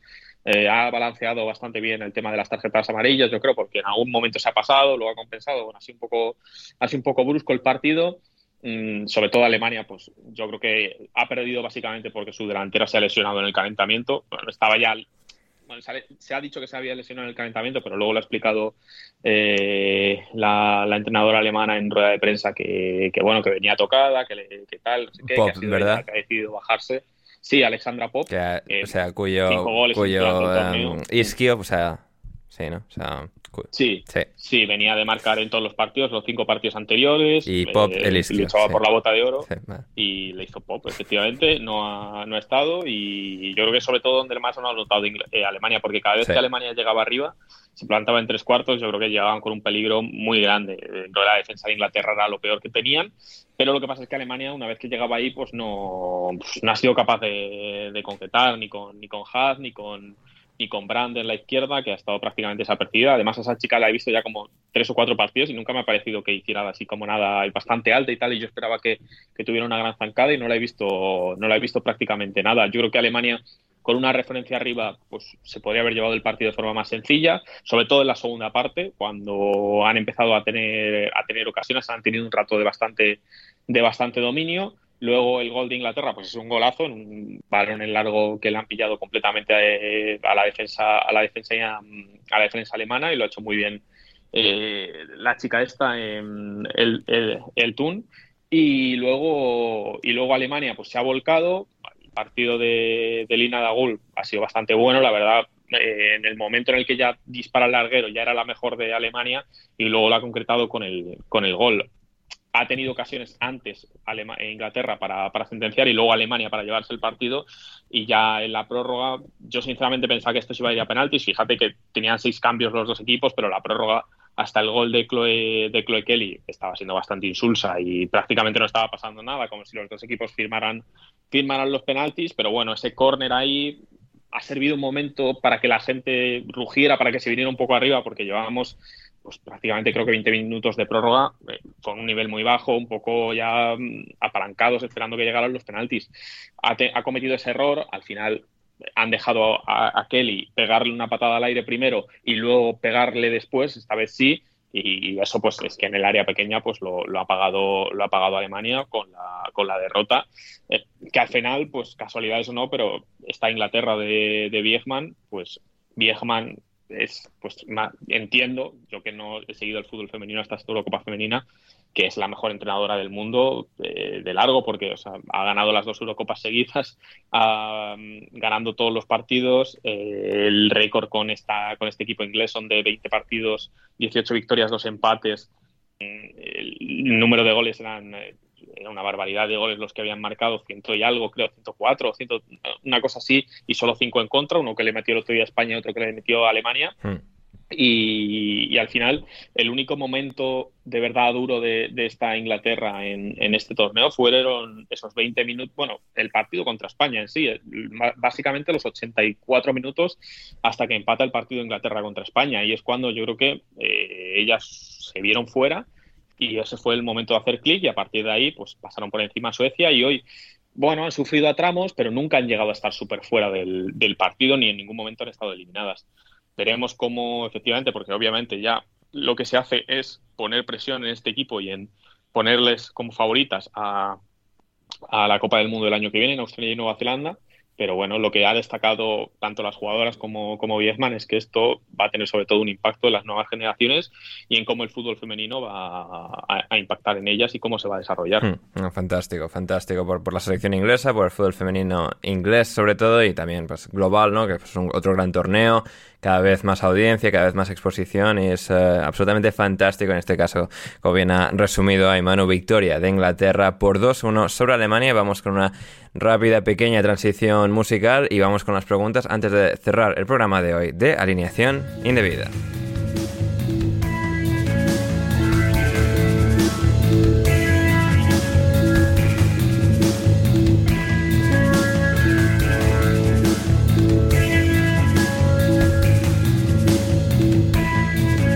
Estamos de vuelta, estamos de vuelta en alineación indebida, nos quedan las preguntas, anunciar también lo del Fantasy, esta nueva temporada de, de Premier. Pero antes, como decía, pues las preguntas, las preguntas y también, y antes de las preguntas, que quería llegar a esto también, nuestras cuentas de Twitter, como siempre, cuando no estemos haciendo podcast, podéis seguirnos a Manu en arroba Manu Sánchez Goma, José en arroba JM Alcobendas, a Gonzalo en arroba Gonzalo Carol 29 y a mí en arroba Anders Hoffman. Y ahí es donde nos tenéis cuando no estemos haciendo podcast, que es pocas veces durante la semana y durante la vida en general, pero ahí, nos tenéis para seguirnos y a Manu que cuelga muchas fotos de muchos estadios y tal. Eh, seguidnos, seguidnos. Eh, muy bien, vamos con las preguntas de nuestra querida audiencia, nuestra querida audiencia, empezando por José de Miguel. A ver, Gonzalo, ahora que estás eh, de, trabajando de entrevistador de trabajos, eh, top 3 de respuestas que hayas recibido en este, en este rol que tienes de filtración de... Eh... ¿Cómo, cómo, cómo? Eh, ah, que Manu ver, no lo sabe. Bueno, no lo sabes. No, no, no. Eh, estoy, Manu, estoy básicamente como reclutador en recursos humanos para una empresa que se llama Carestino, que se encarga de vender artículos para la primera infancia y, y cochecitos de bebés y estas cosas. O sea, tú Y yo lo que hago es- quién contrata esa empresa. Sí. No, yo no, yo no lo decido. Bueno, él, la hace la primera filtración. Claro, yo no, no tan así. Yo hago la, que es la primera entrevista, anoto completo lo que es un formulario que tengo que llenar. Claro, sí. Y obviamente eso después lo revisan. Yo puedo poner si me pareció la persona contratable o no. Eh, obviamente igual después al final no tiene mucho que importar lo, lo que yo ponga, básicamente. Porque después también la gente tiene que hacer un test y lo que hace, o el resultado del test. Gonzalo, no, no- no También, te quites eh, importancia, por- estaba quedando más guay cuando te estábamos dando epicidad. Sí. Pero bueno, no Pero ¿y importa. quién te entrevistó a ti en todo esto, entonces? a mí, eh, mi, mi jefe, que es mi amigo, básicamente. Ah, bueno, bueno, bueno, bueno. Puertas giratorias. Claro, eh, sí, a ver, no, acá, acá no me voy a esconder. Yo les vengo con la verdad acá, la verdad de la verdad. Eh, a ver, top 3 de respuestas. A ver, uno le pregunté de qué estaba trabajando y me dijo básicamente que su último trabajo así había sido eh, una cultivación de cannabis, básicamente. Pero porque era uruguayo, porque era uruguayo Ah, y en claro. Uruguay eh, Claro. es, es- es legal, pero él tenía toda la pinta, a ver, eh, este, este tumbado, dije, este con cannabis debe ser lo mínimo con lo que se debe pegar este tipo. Eh, después otro que literalmente le pregunté, o sea, le tenía que preguntar por qué, que, tipo, el pibe recién salía de lo que era la secundaria, era su- como su primera entrevista laboral, y me respondía todo, o sea, en dos palabras. No me, no me desarrollaba nada. Nueve minutos duró esa entrevista, fue espectacular. Hablé más yo que él. Y le pregunté, bueno, eh, ¿qué querés estudiar? Me dijo, agronomía. ¿Y por qué? Bueno, ¿querés contarme qué es lo que te gusta? ¿Qué es lo que te llama la atención de querer empezar a estudiar esa carrera? Me gusta el rubro. Eso fue todo. No me dijo más nada ¿Me que gusta él? Así, Rubro. El rubro. Eh, eso el fue rubro? todo. O sea, como el, el segmento sería como el, el área, el área que corresponde Ah, al trabajo. vale, vale. Eh, eso así fue toda la entrevista, literalmente. Bueno, Y ¿y después otra- hay que ser un parlanchín para trabajar en esa empresa? Pues ya está. como- No, pero uno tiene que saber venderse. Manu. Vos, sabrías venderte muy bien también, me extraña. Eh, otro dijo que Yo- se robó un nunca- mouse. Nunca, aceptaría que, nun- nunca aceptaría que me hicieras una entrevista tú. Para eso de primera. Uno dijo que se robó un, un ratón, un mouse del trabajo. Eso también fue impresionante. Y que, que- que se lo llevó, se enojó y se lo llevó. Cuando renunció, el día que se renunció, se robó el mouse. Joder, y lo único que. Y, y lo- y- pero tú continuaste preguntando que por qué solo robó un ratón. Pues no robó más. no, no, no, Pero, Oh, Madre mía. tremendo Ah. Fantástico. Em, a ver, más preguntas. Em, José, José de Miguel quiere saber cuál es el estatus de las guerras del amor que estás librando este verano. Ah, sí, eh, pues, eh, pues bien, la verdad es que va, va la cosa bastante bien y eso que aún no ha empezado la feria. Maravilloso. Eh, así que, pues, aprobado. Aprobado. sí. Bien, bien. A ver, opinión me pide a mí José de, del vídeo eh, que ha surgido en el día de hoy de Unai Emery reaccionando a una... Oh. Es decir, el Villarreal jugaba hoy en Southampton, creo que era, o ayer. Bueno, estaba eh, fuera del campo. Sí, en Southampton. Fuera- sí, sí, jugó contra Southampton. Sí, fuera del campo del Southampton, se baja el autobús, hay gente ahí pidiendo autógrafos para firmar, se pone Emery ahí, campechano él, a firmar autógrafos para la gente. Un chaval le dice, Unai, o sea, que está grabando, le dice, por favor, o sea, dinos good evening. Y, o sea, bueno, Unai, o sea, fluye con la bromida y tal. Y bueno, por lo que sea, pues les manda a tomar por culo. Em, con... pero, pero muy bien. Pero muy bien, o sea, pero muy bien. Claro, no se No, no, no sin cabrearse, que es la mejor forma. Sí, sí, sí, sí. No, yo, tengo una, yo tengo una teoría. A ¿eh? ver, José. Yo creo que eh, lo que pasa ahí es que Emery, en vez de contestarle algo en inglés y que, y que lo hiciera mal y que se liara con el inglés y hubiera hecho un meme, yo creo que prefirió tirar por hacerle una pineta. Una pineta, efectivamente. Y no, y, no, y no hablar absolutamente nada a ver si la cagaba. Sí, sí, sí. No, pero ahora ya, o sea, el puto amo. O sea, la, opinión general de esto, Emery, puto amo. Y total y absolutamente. Mm. Así que no, no, grande hay Unai. Um, a ver, ¿qué tenemos por aquí? De um, Borja, para Manu, top 3 de compañías del gas en Inglaterra. ¿Te conoces tres? No sé ni cómo, no sé ni cómo se llaman estos hijos de puta. Eh, Cadent o algo así, o Casdent. Bien, no sé. maravilloso. Pues esta no. Esta no, está en el top seguro que Esta no. Um, a ver, ¿qué teníamos por aquí? Um, para mí, preguntaba Borja, under top 3 de marcas de champú. um, a ver, eh, ahora que utilizas, o sea, champú que compré en el Mercadona. Vale, bien, no, opción tan... O sea, no hay que avergonzarse de ello, todos lo hemos hecho. Sí, sí, sí. o sea, cumple su función, tal, muere bien, tal, eh, deja un buen efecto. Em, el número dos, eh, esto en Estados Unidos que he utilizado estos últimos años es uno que se llama Ion, I-O-N, Ion. Y eh, mi favorito es uno que dejaron de, de, fabricar en Estados Unidos, que dejaron de vender. Em, y es que... Em, y es que, eh, sí, o sea, la dejaron de vender, yo tenía, eh, me gustaba mucho como olía y tal, y luego fui a la tienda a buscar y ya, ya no estaba. Y ya, no estaba ahí. terrible. Eh, se llama Tegrin. Tegrin Plus. O sea, olía de maravilla y luego de repente no, no lo encontraba en ningún sitio. O sea, busqué en todas las pues, webs pues seguramente es porque alguien se muriera, ¿sabes? Se metiera Puede ser. en el ojo o algo o sea, yo lo, estuve buscando esto durante un día y no, no pude encontrar mucha información, pero seguramente sería algo, algo como lo que hmm. teorizan. O experimentación animal súper chunga. Sí, sí, sí. Sí, algo así chungo. Em, a ver, José, para ti de Borja, em, top 3 de enfermedades gastrointestinales. Eh, pues mira, yo te diré, top 3, hernia de hiato. El top 2, la enfermedad de Crohn, que es así una enfermedad rara, autoinmune. De puto asco todas, o sea, horribles. Sí. y, pero mi favorita, sin ninguna duda, es la diverticulitis, por el nombre. Claro, que es una inflamación de los divertículos, que es la pared del intestino grueso. ¿Sabes que la, la uno de cada, de cada una, uno de cada dos varones mayores de 60 años de los Estados Unidos tiene diverticulitis? Brock Lesnar, campeón de artes marciales mixtas y estrella de la WWE actual, em, sufrió diverticulitis hace 10 años o algo así. Fíjate, fíjate, mm. eso, pero tú sabes lo que es por eso, eso es sobre todo mala dieta. Sí, eh, no, este tío no, o sea, cuidado, eh, creo que dijeron que cuál era su dieta, era una, tendría que buscarla, pero era alguna burrada, sí, o sea, súper, eh, súper graciosa. a ver, vamos con las últimas, de las mejores, gente, aquí ya estoy siendo selectivo con lo mejor, que ya, o sea, ya, ya es tarde y hemos ya hecho mucho programa por hoy. A ver, hermano, de Yago Ramos, ¿qué jugador o entrenador de la Premier League esperas decir más veces que es un hijo de puta en esta próxima temporada? Jugador o entrenador que voy a decir que es un hijo de puta. Sí, más veces en el próximo año. Muy buena pregunta. Bueno, lo que Manu lo piensa. Pero muy difícil, ¿eh? Sí. Sí, lo que Manu lo piensa, a ver si se le ocurre a alguien, Gonzalo, de ¿a qué equipo de la Premier League debería entrenar Ricardo Caruso Lombardi? Mm, al Nottingham Forest, le pegaría mucho. Sería divertidísimo. Cuando echen a Steve Cooper este año, Lombardi para adentro. Sí. Un, giro de los acontecimientos maravilloso. Em, a ver, a ver, a ver, ¿qué más, qué más, qué más tenemos? Eh, una pregunta de Yago para mí, que no lo había leído de antemano, la estoy leyendo ahora. Yago, esto es más para Patreon, ¿eh? O sea, esto aquí no. Em, a ver, ¿qué, más tenemos? ¿Qué más tenemos? ¿Qué más tenemos? lee la pregunta y la respuesta. No, no, ni de coña. No, o sea, ya leerla es un problema. No, no. Pero ¿cuál es la pregunta? ¿Cuál es la pregunta? No, no, la buscáis en Discord si queréis.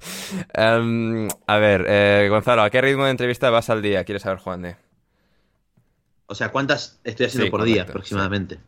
Son 14 por día cuando tengo la agenda llena. Por lo general, pongámosle un promedio de 12. Bien. Eh, son cada media hora, entonces, por lo general, las, entrevistas duran entre 15 y 20 minutos. Entonces, entre entrevista y entrevista siempre tengo un tiempito. Así que es bastante tranqui. Bien, fantástico. Um, Currículums, gente, mandan sus currículums, carestino.com. pero a mí me pregunta Ju- Juan Di, em, Ander, ¿quién será la revelación de alineación indebida esta temporada? Todavía creo que no lo conocemos. No, o sea, está por descubrir. Está por descubrir. Eh, porque claro, o sea, ya de todos estos, o sea, ya, Manu no va a ser la revelación. Eh, José, tal, o sea, ya, ya sabemos quiénes son, ya los adoramos. Eh, Es como, la, es como la novia de Alcoba, puede que exista o pueda que no. Efectivamente, ¿sabes? efectivamente. Ay, ay, ay. Em, Lander Oye, que Aranberry. estoy pensando en mi pregunta, la, la que me han preguntado, hijo de Ah, puta, sí. que es que la cosa es que me refiero que como no tengo ningún attachment ahí con ningún equipo de la Premier, Sí. pues ahora mismo no te sé decir a quién voy a llamar hijo de puta. O sea, porque no hay ningún equipo como que me importe mucho. Entonces, Greenwood no- si vuelve a jugar con el United. no sé. Pero es que entendemos que si vuelve a jugar es porque era inocente, ¿no? Falta de pruebas. Eso es inocencia. O sea, Mm, claro. no sé, falta de pruebas, complicado. Ya, sí. No, no llevaría tanto tiempo ya ahí. ¿no? Si está ahí. No sé, no sé, ¿quién llamará hijo de puta? No sé. Pues al que le quite, pues cuando el bicho juegue de suplente, al que juegue de titular. Claro, sí. Sí, no, no es mala. Sí, Mm. sí. Eh, no, no es mala. Em, a ver. O el entrenador en su defecto, claro, por ponerle de suplente. Sí. Para mí pregunta Lander, em, Ander, ¿las palancas de la Porta o las de Iñaki Badiola con la Real en segunda? Eh, que esto yo no me acordaba hasta que ha mencionado Lander, el supuesto dinero chino. Y ya es cuando me he acordado. Los años de la Real en segunda división fueron mágicos. ¿eh? O sea, llegó un delantero turco que no metió, ni- metió uno, un gol creo en toda la temporada. Y es dinero chino. Un montón de cosas raras que sucedían en aquel club. Al final acabaron subiendo gracias a Griezmann. Eh, pero sí, sí, o sea, oh, por supuesto, la Real de Iñaki Badiola. Em, José, ¿cuántos chupitos te has tomado ya con Rubén Castro? Eh, No la había leído esta. Pues, a ver, chupitos varios, pero con Rubén Castro no. Bien, Eh, no he tenido aún esa suerte. Ojalá. sí, Ojalá en la final la encuentre. fantástico. Em, Manu, eh, del Lander, para papá. em, después de aguantar el Sweet Caroline, aprobamos a Bale cantando a Tom Jones en Qatar. Sí, sí, todo lo que sea Bale abrazando algún meme Sí, sí. nos gusta. Sí, Sí, sí. Eh, no, la It's not unusual to fall in love, que no me venía. o sea, y, sí, ve. Ah, sí, sí, ya sé cuál Sí, es. sí, Hombre, sí. estaría bien, Estaría estaría, muy bien. Y la última de Christian para Manu. Eh, em, ¿Qué tal tu circulación después de ocho meses duchándote con agua más fría que el corazón de una mujer, mano? Pues es buena, pero, o sea, yo no sé, se supone que esto es mejor, ¿no? Para algo. Sí, para la circulación y el cutis y todo eso, sí, sí. Sí, vale, pero, o sea, que algo sea bueno para la circulación, o sea, que, que consecuencia tiene. O sea, que tengas mejor circulación que no, o sea, ¿qué pasa? A ver, José. Perdona, dime, repito. Que, que- que yo me estoy. Mira, llevo, llevo, pues eso, 25 días o no sé cuántos, duchándome Sí, con sí, agua fría. eh, se sí, supone eso que estoy- tengo estoy mejor al tanto. circulación. Sí. Se supone que tengo mejor circulación. ¿En qué noto yo Eh, que tengo mejor circulación? Eh, ¿en qué no lo puedes notar tú? Pues, eh, pues a lo mejor si te vas ahí a Hyde Park y te da una vuelta, si, si ves que te ahogas y tal, pues si ver, bueno, si ves que no te ahogas y esas movidas, pues entonces guay. Eh, y sobre todo, y que, y que no te, bueno, claro, eso, eso ayuda y, y contrólate la, la zona del tibial y del sóleo a ver que no tengas varices. Eso también es indicativo a que tengas buena circulación, lo cual eso va a ayudar las duchas frías. Bueno, vale. O sea, que no tengo. Bueno, varices creo que no tengo. Y ahí, No sé, pero, típico, vivir más, ¿no? Y toda esta, toda esta mierda que Sería, siempre dice, sería, ¿no? O proble- sea, sería problemático con veintitantos años que, que tendrás tu mano que tenga varices. La verdad, me alegro de que no las tengas. Bueno, pero no, mejor prevenir que curar. O sea, Claro, claro, sí, sí. Vale, vale. sí. Bueno, vale. Y Gonzalo, a ver, nos vamos, pero antes la fantasy de Vivenger estará en la descripción, como el Patreon, como todo esto. Eh, la gente que se meta y participe en la nueva edición del Vivenger, del fantasy de la Premier League de alineación indebida.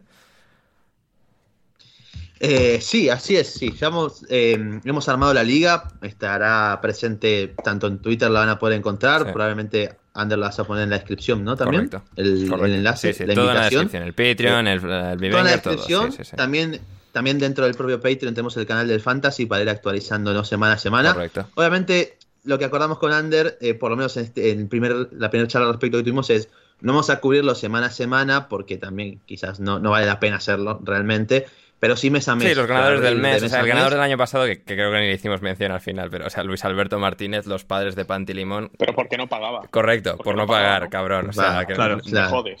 Efectivamente. A mamá. Igual, felicidades, hijo de puta, básicamente. Así que, Jódete. Ganaste algo para nada. Y no vas a volver a ganar, además, porque sabes que no vas a volver a ganar. Porque no, pues, porque va a participar Manu, además, y Manu va, a arrasar con todos nosotros, con el bicho ahí arriba. No me sé 11 jugadores de la Premier, pero voy a ganar. y bueno, eh, ya estamos, ya estamos, hay varios, ya tenemos ocho participantes antes de que esto se haga público, de hecho. Eh, así que bastante bien. Está ahí Javier Ferruz, entre paréntesis relevo, y, el equipo de su servidor será, se llamará Vía Relevo. Espero que, que puedan verme ahí arriba durante todo el, todo el torneo. Y los espero, obviamente, los esperamos.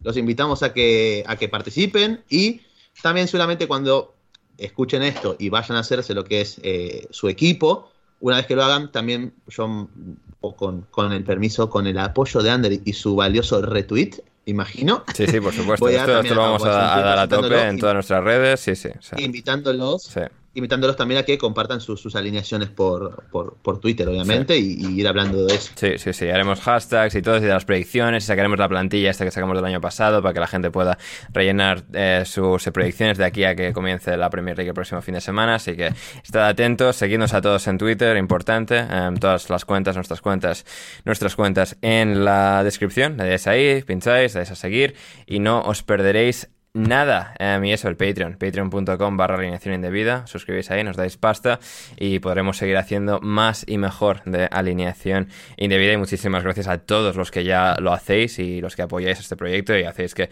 podamos eh, seguir creando todo esto que, que creamos y en esta nueva temporada más y mejor.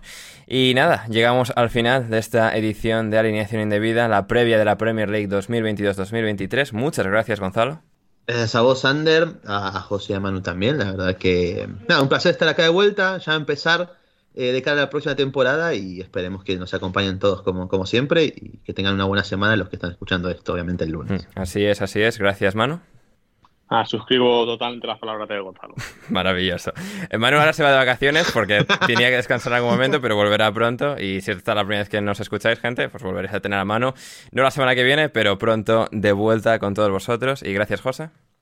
Nada, gracias a ti. La verdad es que ahora repasando eh, los equipos, como que me ha entrado ese gusanillo de volver a ver la Premier, así que muchas ganas de, ver la primera jornada ya. Maravilloso, maravilloso, eh, totalmente de acuerdo. Y eso, gente, si es la primera vez que nos escucháis, suscribíos, dadle a, suscribir en iVoox, en Spotify, en Apple, en Google Podcast, donde sea que nos escuchéis. Eh, muchas gracias por, por, haber llegado hasta el final, os lo agradecemos una barbaridad. Esperemos, esperamos que lo hayáis disfrutado. Yo soy Ander Iturralde y hasta que nos volvamos a reencontrar durante esta próxima semana y de vuelta el próximo lunes con la primera jornada de la Premier League. Pasadlo bien.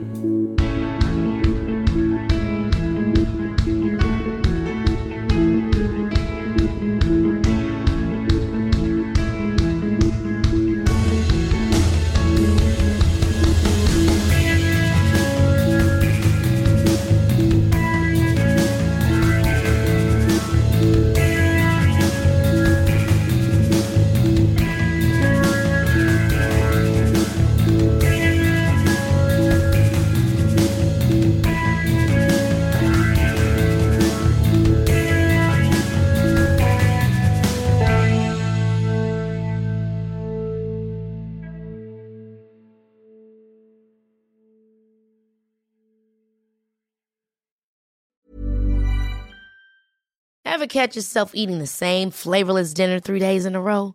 Dreaming of something better? Well, HelloFresh is your guilt free dream come true, baby. It's me, Gigi Palmer. Let's wake up those taste buds with hot, juicy pecan crusted chicken or garlic butter shrimp scampi. Mm. Hello Fresh.